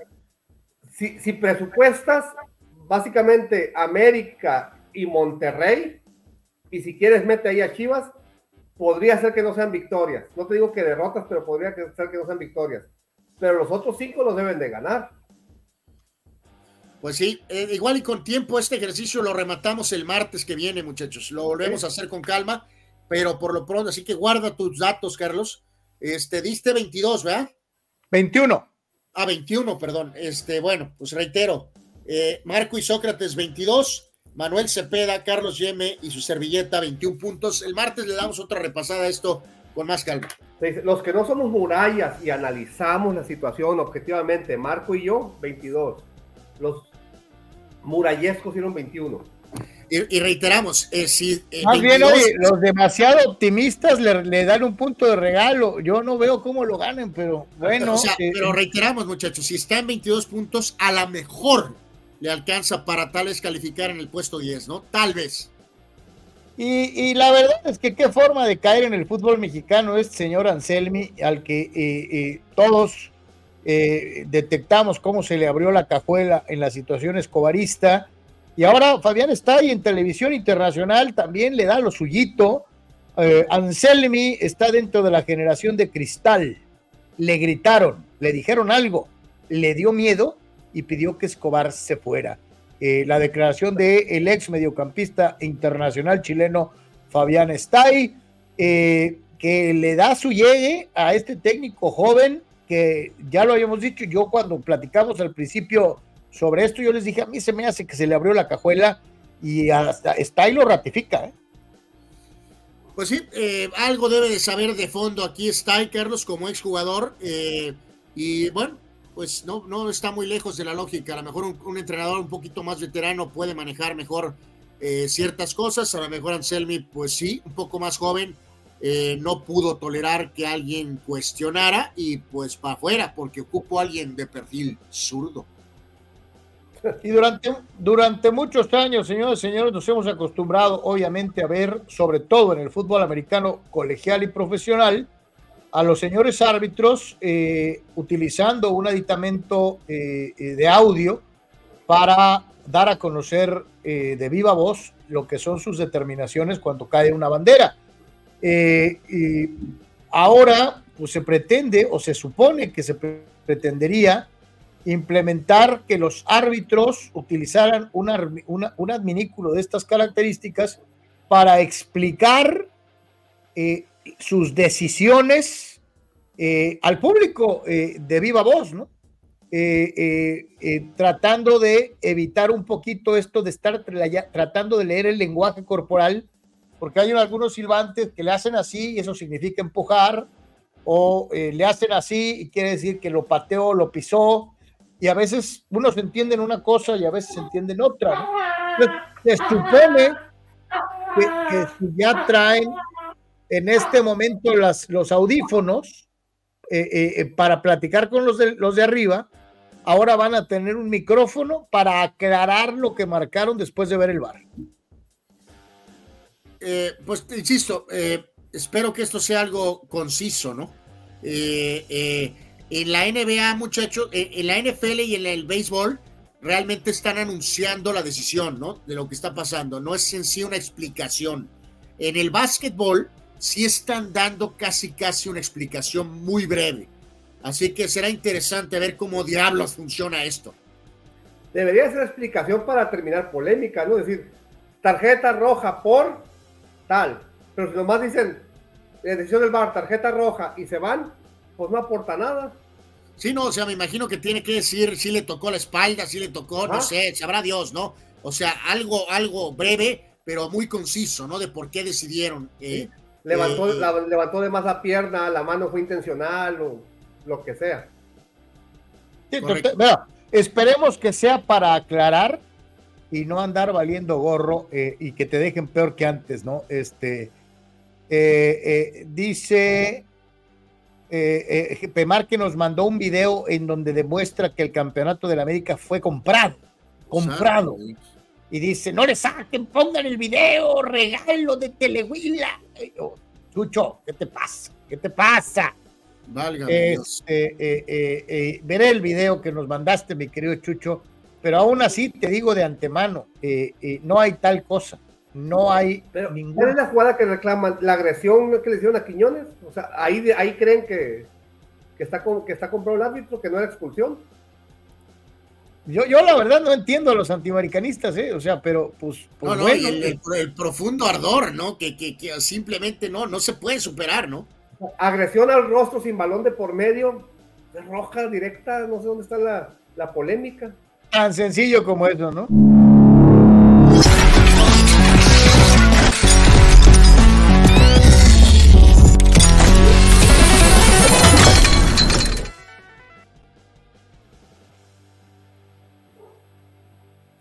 Lo platicábamos, ¿no? Juegazo entre los Bucks y los Celtics, los dos abocados a pelear por el título en la división del Este.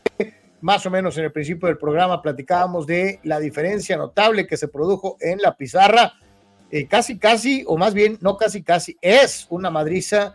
Los Bucks barrieron con los Celtics en este juego. Sí, ya decía que Boston jugó un día antes, ¿no, muchachos? Y creo que eso ligeramente fue factor eh, hasta cierto punto. Entonces, eh, en, este sentido, el partido realmente se decidió desde literalmente los primeros dos cuartos, ¿no?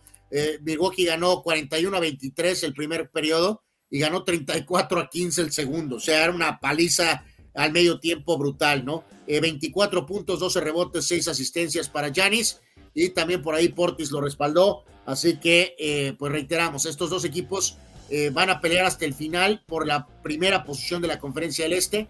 En este momento la diferencia quedó entre ellos, es eh, que hay entre ellos, es de tres juegos a favor de Boston, ¿no? Eh, hasta este momento, ¿no? Y parte de la diferencia es que Boston ha estado intratable en casa este año, muchachos. 18 y 0 hasta el momento, mientras que Milwaukee está con marca de 17 y 4. Y mientras esto sucedía en el duelo de gigantes en el este, en el oeste, Phoenix eh, pues se encargó de darle otro baño de realidad al Rey Lebron y a sus Lakers, 127 a 109. Los Lakers habían ganado tres partidos y eh, oh, vamos a regresar a ser los campeones del play-in y, pues es un, un estate quieto y un recordatorio de que hay otros que tienen mayores aspiraciones, ¿no? Sí, también Phoenix ha tenido sus detalles por muchas lesiones, ha estado tocado Durant, siempre había estado prácticamente fuera el refuerzo Brady Bill, eh, Booker tuvo su momento de perder partidos, pero ahora que ya empiezan a jugar juntos, eh, eh, yo creo que vendrá la primera evaluación real de qué va a pasar con Phoenix. fue una paliza, muchachos, ni para dónde moverle. 37 de Brady Bill en el partido, este, 8 de 10 en triples, 8 de 10 en triples para Brady Bill, 31 de Booker, 18 de Durant. Hicieron pomada los Lakers, ni para dónde moverle, ¿no? Este, el último cuarto, el cuarto cuarto, lo, lo, ganaron los Lakers por nueve puntos, quitando el acelerador de por los Suns, pero póngale nueve puntos más, así entraron al, al cuarto periodo. Sí, o sea, maquillaron al final este eh, como Oye, o sea, ya, ya como quien dice, los Suns jugaron con la banca, ¿no? Sí, claro. Sí, de Davis, muchachos, 13 puntos, miserable. Y eh, Lebron, 10 puntos, muchachos. 10 puntos. Santo Dios. Este, eh, ¿Cuántos puntos? Lebron 10 y Davis 13. 23 entre los dos. Solamente él solo, Brady Bill, anotó 37. ¡Auch! Sí, estoy checando ahorita. Los nueve jugadores de banca de Phoenix, los nueve, tuvieron participación. No, yo yo no, no sé qué onda lo, con los Lakers. ¿eh? Sinceramente, está, este barco está a la deriva absoluta y no, no entiendo qué puedan hacer para eh, eh, mover esto, a menos que quieran definitivamente deshacerse de Austin Reeves. ya decíamos. Son campeones de Lean Season. Pues sí, yo lo sé, eso, santo Dios. Ahí está la banderita que lo prueba, ¿no? Ayer mencionábamos que este juego fue en París temprano. Cleveland le ganó a los Nets con gran juego de Mitchell con 45. Eh, Kyrie Irving explotó con 44 para la victoria de Mavericks ante Knicks, 128 a 124. Y el Thunder le puso una doble madriza a los pobres Blazers, 139 a 77. Es una doble paliza, Morro. 77 puntos. Es descomunal. Y el Thunder 26 y 11, otro juegazo de Shea Gilgios Alexander, 31 puntos, 5 rebotes, 4 asistencias. El Thunder muy, muy bien. Y Portland, eh, bueno, pues bueno, no serán Detroit, pero Jesus, qué partido ayer. 77 puntos totales. Wow. Sí, sí, sí, sí, una masacre ayer. Sí, eh, parecía un equipo de WNBA jugando contra un equipo de NBA, ¿no? O sea, eh, híjole, el de Knicks estuvo bueno, ¿no? Sí, reiteramos, nada más, nada más 62 de diferencia. O sea, sí, buen juego, Carlos. El, el, el Jalen Bronson Bowl, ¿no? Estuvo muy sabroso ese tiro entre Mavericks y Knicks. Y llegó la hora chacachaca, Anuar. Platícanos, por favor, eh, eh, esta situación de los Chicago Bulls eh, de los noventas. Dije que bajaran las expectativas, muchachos. Tranquilos. No es la señora Larsa en bikini, como el otro día. llegó la fecha, muchachos. Hoy es la supuesta reunión eh, de donde los Chicago Bulls van a presentar su primera clase que entra a su Ring of Honor, como pasó el otro día con Jimmy Johnson y los Vaqueros de Dallas. Chicago apenas está haciendo esto en la NBA. Eh, el juego es el día de hoy contra los Warriors de Steve Kerr. Entran varios jugadores y entre ellos como equipo completo el de 96 que fue campeón y ganó 72 partidos. Eh, Ayer hubo una cena, ahí de la parte derecha Stanfield Jackson y Steve Kerr. Eh, prácticamente todo el mundo asistió, eh, pero ya se sabía, Carlos, que no iban a aparecer los dos principales protagonistas. Eh, Michael mandó un mensaje grabado diciendo que no podía llegar, que no podía estar, que lo lamentaba, pero mandó un video muy bonito, muy sencillo, pero muy práctico, pero bien. mi compa Cornudo, hay un tema a recordar, Carlos no nada más está el tema de que se quejó del documental, que luego el drama de que el hijo de Jordan anda con su ex esposa. se me olvidaba, Carlos, que recordarán, el cornudo Pippen tenía un rol como embajador de los Bulls hace algunas campañas. No me acordaba, Carlos. Los Bulls lo corrieron en 2020. Ese fue el anuncio que dio el propio Pippen en un podcast balazo. Los Bulls lo corrieron como embajador de los Bulls en 2020. Así que imagínate para Pippen, no quiere hablar con Jordan, Carlos. Dijo que Phil Jackson era un racista y aparte odia a la franquicia en general de los Bulls porque lo corrieron como embajador. O sea, en otras palabras, mi querido Scotty, me cae que vea terapia, compadre. Porque Oye, ¿cómo se llevará con Kerr? No, pues yo creo que se lleva bien con Kerr, Carlos. Lo recuerdo cuando estaba de analista en ESPN, donde tampoco siguió ahí en esa función. Eh, recuerdo haber visto una entrevista con Kerr bastante amigable. Entonces supongo que se lleva bien con Kerr. Imagínense que metan, que metan a todos en el ring, o al menos a Pippen. Eh, o, sea, o sea, sí va a entrar, pero pues no está ahí, ¿no? Y, al otro día hacías tu referencia, Carlos, que bueno, sabemos que en la vida hay problemas, intereses, malentendidos, chismes, y lo que gustes y mandes. Eh, ver a los Lakers ochenteros tan unidos, Carlos. Magic y Karim nunca fueron amiguitos, ¿no? Nunca fueron amiguis de irse a cenar todos los días, ni mucho menos. Pero sí hay un respeto, Carlos. Y decíamos, hace seis meses, ¿no? O algo así, eh, hubo un convivio de, la, de, las, de los Lakers de los ochentas en Hawái. Cenaron juntos eh, hicieron prácticas, entrenaron juntos. Entrenaron con Pat Riley de coach, que es el presidente de Miami. Hablando de la unión y hasta cierto punto hermandad, respeto que existe sobre ese grupo. Mis queridos Bulls eh, no se tragan y, o sea, y todo el centro neurálgico de eso es Mr. Cornudo, Scottie Pippen. Es lamentable, verdaderamente. Pero bueno, Siempre hay algo para alegrarnos el día.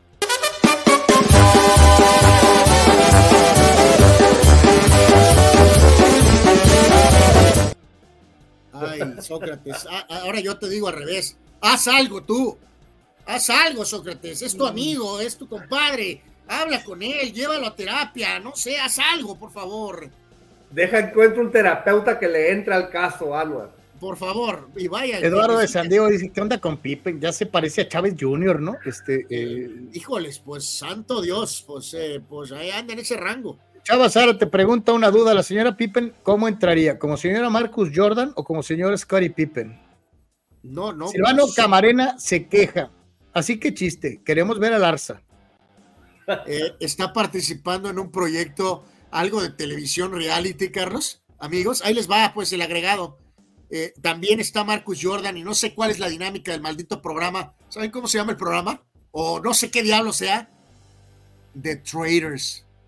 Los traidores. Ahorita les pongo una foto rápido. Ahorita se las pongo de volada. Ahorita denme un segundo. Denme unos minutitos. Jesús Ramos nos acusa de que tenemos a Chubaca en el rompero porque se escuchó gritar. No sé qué ah, dice. Todos, todos tenemos nuestro Chubaca. Eh, eh, y dice por acá, este, eh, eh, había otro que también dice que se, eh, escucha en el background. Era Sócrates que estaba viendo no sé qué. Este, en fin, dice el Pemar, a Pemar no le hizo efecto, Jesús Ramos, a Pemar no le hizo efecto la, la vitacilina, recomiéndenle otra, de, una de otra marca, por favor, porque sigue ardido. Jesús Ramos. Un, ataque muy extemporáneo del gran Chucho Pemar, muchachos. O sea, continúa el, el ardor, pero a tope.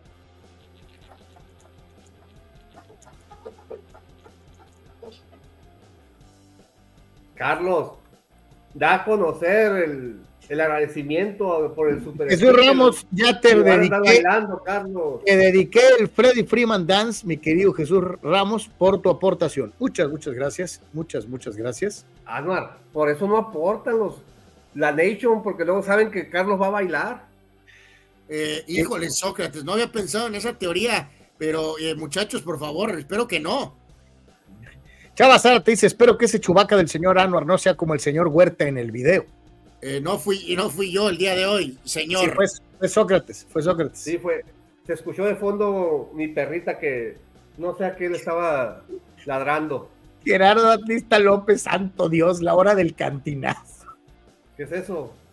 Pues la mexicana del Pacífico, yo más Ramos dice, el intro del BASE se está volviendo un clásico. Este, sí, totalmente de acuerdo contigo. Es viernes. Exacto. Álvaro, ¿cómo quedó eh, la mexicana del Pacífico?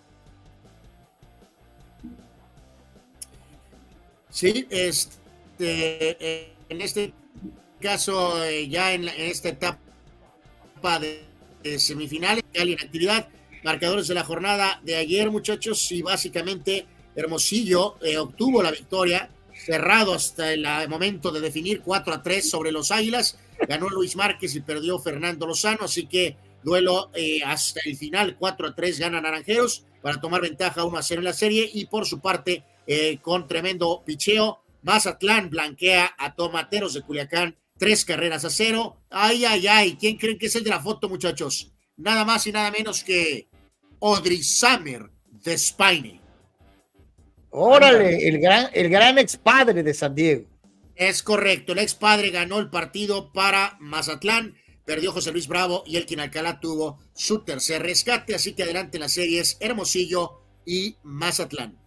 Aquí la, la, la, serie soñada por la liga es Culiacán Hermosillo, ¿verdad? Pues sí, ese sí, es el clásico, pues sí. ¿no? La verdad, sí, totalmente. Y bueno, eh, esto es lo último de la señora Larza y ese proyecto, muchachos, en la serie o algo en Peacock, el famoso servicio de streaming de la NBC, donde van a tener el, el partido ese de, de, Miami Chiefs. La serie se llama The Traders. Y ahí están las últimas fotos que puso Larsa Pippen con el hijo de Michael Jordan. Parece que están muy preocupados por Scottie Pippen. Santo Dios. Se llama Los Traidores. ¿y Scottie no tuvo hijos? Sí, sí, tienen, eh, tienen dos hijos y tienen una niña, creo. Este, uno de ellos este, ha estado ahí jugando ahorita en el nivel eh, de la liga, está abajo de la NBA. Eh, no creo que pase gran cosa, pero la, la, la, muchachita, no tan muchachita, tiene como 17 años, creo, o algo así, o 18 años. Ella, ella se le ve cercana a él. O sea que a fuerzas tiene que haber palomeado al diputado eh, de Coran. Abraham Elsa dice, creo que Carlos está ardido con la mexicana del Pacífico porque no están sus charritos montapones. No, al contrario, mira, a mí me gusta tanto, tanto, tanto eh, la mexicana del Pacífico que te dedico esto.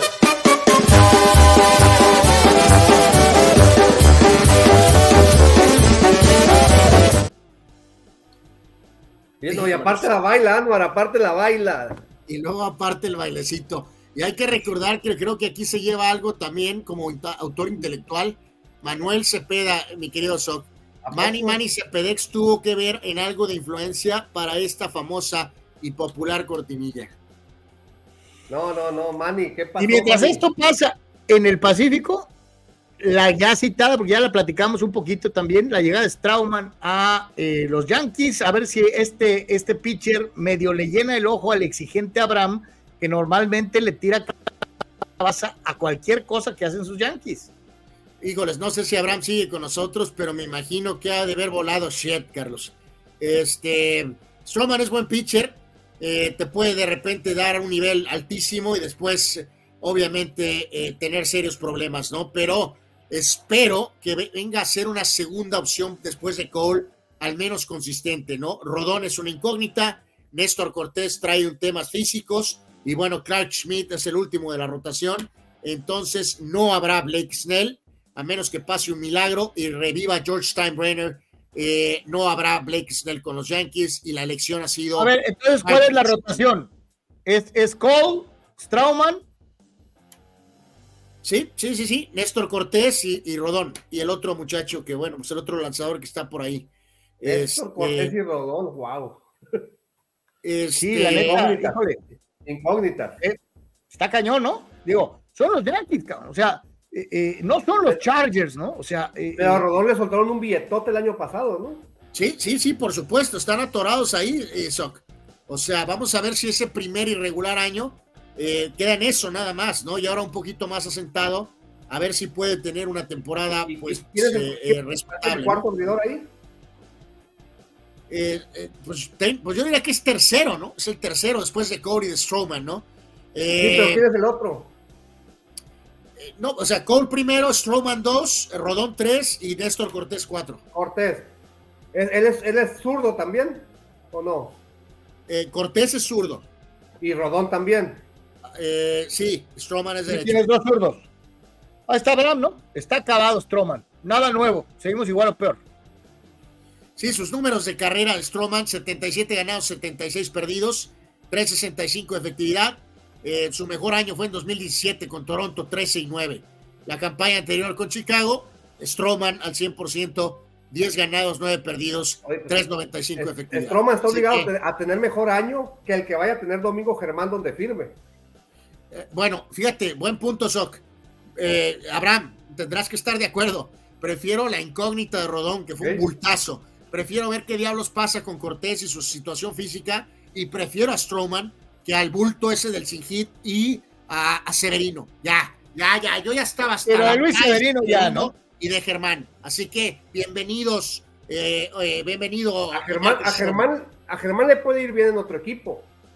Pues de, de Germán. Pues, el- acuérdate que quitándose también la carga trae de el, Nueva York. Trae el equipaje pues extra diamante. Eso. El, Severino está en los Mets. Nomás falta que la, la medio rompa en los Mets Severino. Dice Mastradamos, yo en el chisme de los Pime, Pippen, yo veo a los hijos como si nada. Yo fuera hijo de ella y no, hombre, congelado como salmón, dice Mastradamos ante esta situación. Víctor Baños, un hijo de Pippen que estaba en, la- en las granjas de los Lakers, sí, Según yo, ahí-. Según yo ahí sigue. este, No sé si pero- sigue ahí, ¿no? Creo que sí Eh, sigue, Carlos, pero su perspectiva de nivel NBA alto es muy corto. Silvano Camarena, ni en La Rosa de Guadalupe se, hace tanto drama como en The Traders. Pues y, y- y dice, muerto de risa, que Carlos es el GOAT del baile. Gracias, No, gracias. no le digan eso, por favor. Este, gracias, cuerda, no le den cuerda. Este, muy amables, gracias. Yo lo hago con mucho cariño. Dice Juan Pitones en cadena Deportes Old, también la Mexpac tenía fondo musical agropecuario. Dice, para que pongan Toro Mambo o The Lost Child.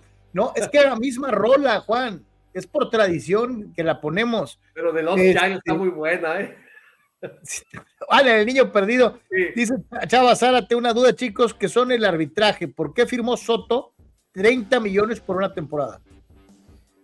Lo de Juan Soto con el, el- el arbitraje de los Yankees. ¿Lo, lo teníamos ahí, Carlos?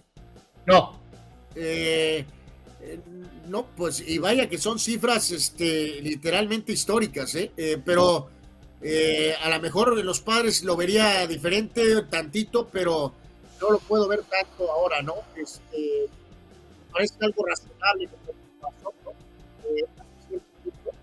Eh, quería ilustrar aquí un poquito lo de- échate un poquito para atrás. Sí, sí, sí. eh, quería ilustrar lo de Soto, este, tantito aquí. Eh, nada más que, este, a, ver, ahí va, y ahorita pla- platicamos, pues, eh, eh, esto asegura esta cifra para, para Juan Soto la próxima temporada con los Yankees, que es prácticamente récord, 31 millones de dólares, eh, en una marca que es, pues, literalmente de, de- de récord. En este caso, en, en particular, eh, aquí estoy, nada más quiero darlo, con, leerlo textualmente.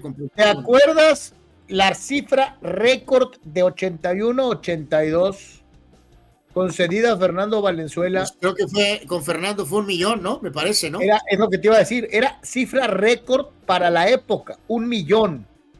Eh, Juan Soto está firmando un año por 31 millones, es decir, la diferencia entre la, la Major League Baseball y sus, sus salarios de los 80s a Major League Baseball y los salarios de hoy en día, ¿no? Un millón Bueno, es contra 31, ¿no? Y, va- y vaya que ese millón era percibido como una eh, altísima cifra, ¿no? Eh, de, de- de alguna manera, ¿no? Este, eh, en el caso particular de Soto, ahorita, ahorita platicamos un poquito más de eso, Carlos. Yo lo que preguntaría es si realmente los vale, ¿no? Este, eh, eh, No, pues, digo, claro que los vale, Carlos. Pues cómo, por Dios. Pues ve los salarios de otros jugadores, incluyendo a los propios padres como Machado y, y Tatís. Pues sí, bueno, claro si que- lo ves claro así, bueno, más bien aquí la pregunta es, será otra vez volvemos al mismo escenario, ¿no? De cómo se sobrepaga en, en grandes ligas, ¿no? O sea, Pero ese es el contrato que traía arrastrando los padres. Sí, o sea, esto es de acuerdo a su último contrato, ¿no? Pero le tocaba arbitraje este año. A partir del que sigue, ya es agente libre. Este solo es por este año y es por el tema de arbitraje, básicamente. Víctor Bayos dice: Los Dodgers amenazan. Sasaki, otro fenómeno pitcher japonés para el 25, está en el radar de los Dodgers para seguir con la tendencia oriental en eh, el equipo de Los Ángeles.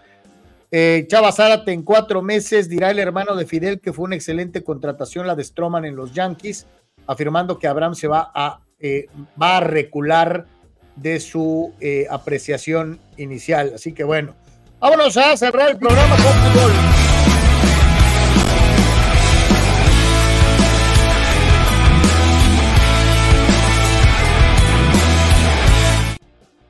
Así que nada más agregar, o sea, el, esto ya está dentro del contrato de trabajo, pues, ¿no? O sea, para un jugador con esta agenda de servicio y con esta producción, por eso devenga esto en arbitraje, pues.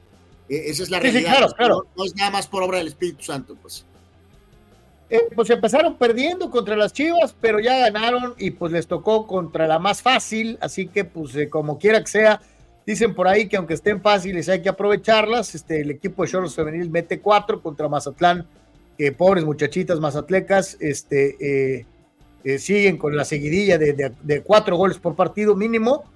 Este, y pues los a sumar, ¿no? Que es lo más importante. Pues, eh, todavía cuatro goles suena futbolero, ¿no, Carlos? Si, si, siguen en este tenor, pues todavía es aceptable.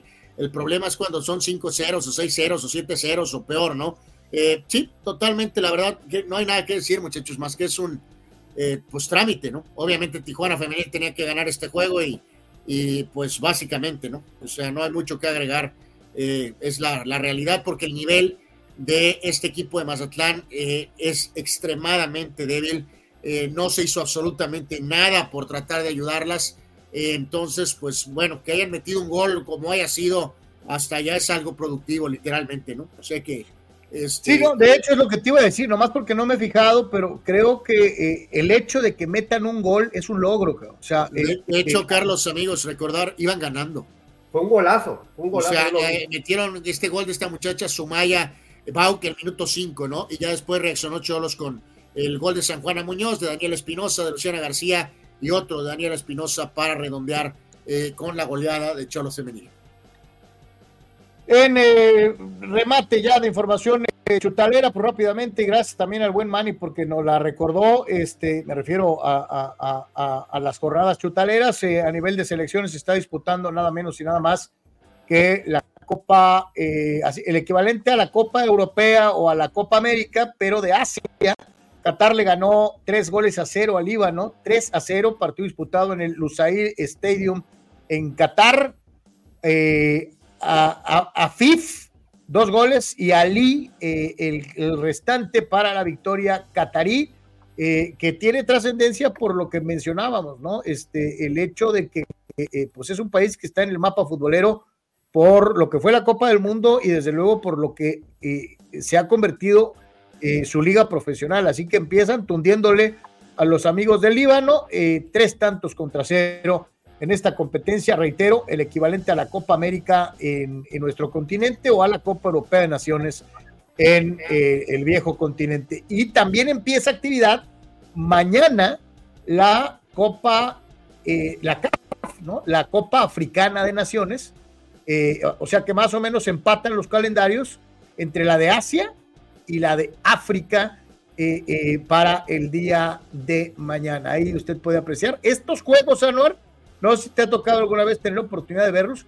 Estos partidos de la Copa Africana se ponen extraordinariamente pues, buenos. Claro, claro que lo hemos visto y es una, una guerra eh, absoluta y total, Carlos. Es la guerra. Obviamente el calendario es terrible porque afecta a, muchísimos equipos donde jugadores top eh, africanos evidentemente tienen que eh, estar ausentes literalmente un mes. usando el ejemplo de Salah, por ejemplo, con el Liverpool, ¿no? entonces, en este sentido, eh, pero, pero, pero sí, es la guerra absoluta. Acuérdense, la última hubo una polémica brutal en la final con Senegal y Egipto, el tema de los rayos estos que estaban eh, desde la tribuna, ¿no? Se armó un escandalazo eh, brutal, ¿no? Entonces, este sí, es, es un nivel muy alto el que se disputa, me refiero en competencia en la, en la Copa Africana, ¿no? Oye, ve el grupo C, ¿no? Senegal, Camerún, Ghana, ese grupo va a estar pero bravísimo verdaderamente dentro de lo que es esta CAF que empieza entonces su participación el día de mañana y como dice Anuar, pues varios de los jugadores top del continente, olvídate en sus clubes, ¿eh? Eh, para muchos esto es lo más importante, ganar la Copa Africana. Dice Gerardo Atlista López, la Copa Africana, la cantera de la selección francesa. Chava Zárate, los partidos de la Copa Asia se los recomiendo si tienen problemas para dormir, como el de hoy, Australia contra India. Dice que fue así como que para cortarse las venas. Este, eh, sí, definitivamente creo que la Copa Asiática es la. Digo, no sé si sean peores los juegos de CONCACAF Guyana contra Antillas holandesas, ¿no? Este, eh, eh, yo creo que. santo Dios, santo Dios. El propio Manny por ahí quedó ampliamente reportado esto, Carlos, que no sé, también es un detalle que antes no entiendo por qué, medios de difusión. Me acuerdo mucho de Carlos Carsolio y de ese, propio Torres Nava, Carlos. también lo tuvimos aquí con nuestro amigo, pero bueno, que nos compartió esta dama, ¿no? Viviana Álvarez, eh, que logró subir los tres eh, picos más altos del mundo en un año eh, y conquistó las tres montañas rompiendo título y, marca de, de, Guinness, ¿no? Literalmente. O sea, esta, esta señora Viridiana hizo tres ocho miles en un año. correcto, que digo, o sea, la logística y todo lo que requiere para estas personas hacer esto es simplemente no, no, no hay comprensión. Anuar, el billete el billete. Sí, bueno, primero el billete, pero, Carlos, pero el billete, ok, ponle que, que, conseguiste el maldito billete. Después, de todas maneras, tienes que hacerlo. Y, ya que andas allá, pues ya no sabes, ya no importa si tienes billete o no, pues, o sea. no, ya que estás allá, te estás jugando la vida, ¿no? Literalmente te estás jugando la vida, ¿no? Así que, este. Eh, pues una, una cuarta parte de una montaña se me hace demasiado. Sí, oye, aquí literalmente aquí en la propia ciudad, ¿no? Soca, ahí donde suben al cerro para, para ver la, propia ciudad, ¿no? O sea, ya se vuelve algo hasta complejo. Ándale, ah, a duras penas subimos el cerro Colorado, O sea, Carlos, este, apenas subimos las escaleras. Dice nuestro buen amigo Onel MCI, Juan Pitones, buenos días, ¿cómo está? Eh, eh, eh, olvídense, este, este es de estos amigos africanos precisamente que, que eh, se la pasan queriendo pedir billete, pero eh, Juan. No, de hecho, no hagan caso, por favor, no hagan caso bajo ningún motivo a ningún este pedimento de dinero de nadie. Solo de nosotros, por favor. Solo de nosotros, solo de nosotros. Dice Marco Verdejo. Para que nos auxilien, por favor, para todo lo que implica el. Dice, no es malo el hijo de Pippen, pero está morro. Y hay varios mejores que él en los Lakers de la G-League, dice Marco Verdejo. Carlos, hablando de, que mañana es esta competencia, pues mañana también es la primera fecha importante del boxeo en el 2024, donde un hombre sotototote va a entrar a escena eh, en Canadá y por ESPN eh, e se va a poder ver. Eh, Arthur Berteviev va a defender sus campeonatos mundiales semicompleto del FIB OMB y CMB, los tres, contra Callum Smith, el mismo que después de perder contra Canelo en supermedio, subió a semicompleto y ha ganado dos peleas por nocaut, es decir, no es nuevo en la división, se ha visto bien. Vamos a ver qué también se va contra el campeón Berteviev y en otra pelea de campeonato Oye, Berteviev, eh, que es al que Vivol le da la vuelta, ¿no? Pues Berteviev, es que aparentemente lo que declaró Vivol el año pasado es que él estaba dispuesto a enfrentar, pero que había que traer negociación. Y ya para finalizar el 2023, Berteviev dijo, te veo en el 2024 para unificar. Entonces aparentemente ya está la intención de los dos de enfrentarse. Y esta función es en Canadá, que ahí vive Berteviev, aunque es ruso, eh, vive en Canadá. Y en esa misma función, el campeón mundial de peso gallo de la OMB, el de Australia, Jason Moloney, va a defender su título contra el estadounidense Saúl Sánchez. Yo creo que Maloney va a seguir siendo campeón y, este, y esta división de los gallos eh, interesante porque puede haber muchos cruces contra boxeadores mexicanos. Estoy repitiendo, Berteviev contra Callum Smith por los tres títulos semicompletos de Berteviev y Moloney contra Sánchez por el campeonato gallo OMB de, de Moloney. Dice Gerardo Atlista López, subir la rumorosa de Mexicali a Tecate a pie, no le llego, eh, eh, no llego, me quedo a medio camino, dice Gerardo. Y Víctor Baños dice, Viridiana Álvarez fue participante del reality de televisión azteca de Survivor. Entonces, pues ahí está. Aquí nos decía Gerardo que Atlas juega sin Santa María, sin Fulgencio, sin Zapata, sin Rocha. O sea, bueno, este Víctor propone que en lugar de Tucán, como en la política es eh, Tusoc, todos unidos contra Sócrates para evitar el triplete de los pronósticos. Eh, totalmente. Raúl nos decía. Vamos, vamos por la 3, vamos por la 3. Eh, eh, VIX no tiene exclusividad en Estados Unidos. Acá en San Diego, VIX pasa que un máximo de dos por jornada. Lo demás está en TD1 eh, Estados Unidos, sí. Eh, de, totalmente de acuerdo. Eh, Juan Acosta nos decía: el pronóstico de Zárate del 7 a 0 Cholo no fue con el hígado, fue con el intestino grueso. literalmente, ¿no? Eduardo que para él era empate el América Cholos de mañana. básicamente, algunos mensajitos aquí. sí le dijimos a Jesús que gracias. Bueno, sí, no ya, ya. Ya le hice eh, su baile y todo, ya le hice su baile. Anual, ¿quién falta que siempre es el, el closer, el taponero?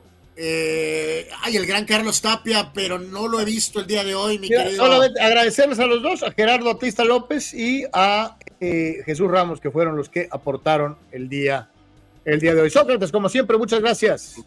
No, gracias, Carlos, gracias, Álvaro, y a toda la Nation. Gusto haber estado aquí. Se viene un fin de semana interesante Disfruten. ¿A qué horas va la pelea de Beterbiev? En, en la tarde-noche, como a las 6 de la tarde. Ok, ok. Entonces, este... eh, y, y, dice Gerardo, mientras no existe el ascenso y descenso, Sócrates seguirá ganando. Eh, híjoles, ah. está en nosotros, está en nosotros. No es un tema de Sócrates, es un tema de nosotros. Tenemos que vencerlo. Levante el ánimo porque este, esta lucha es por ver quién queda en segundo. Ustedes pueden, ánimo. Silvano Camarena, que no apueste por su Josh Allen contra la nación, la nación Steeler.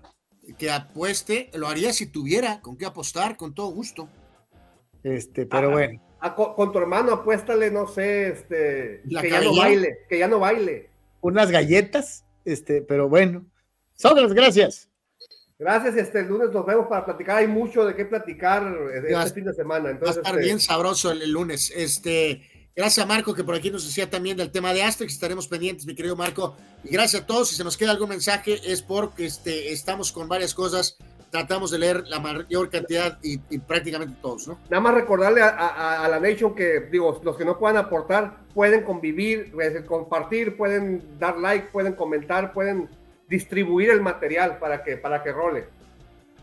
A todos, muchísimas gracias. Muy buenas tardes. Buen provecho Feliz fin de semana. Paz y bien. Nos vemos, si Dios quiere, el próximo lunes.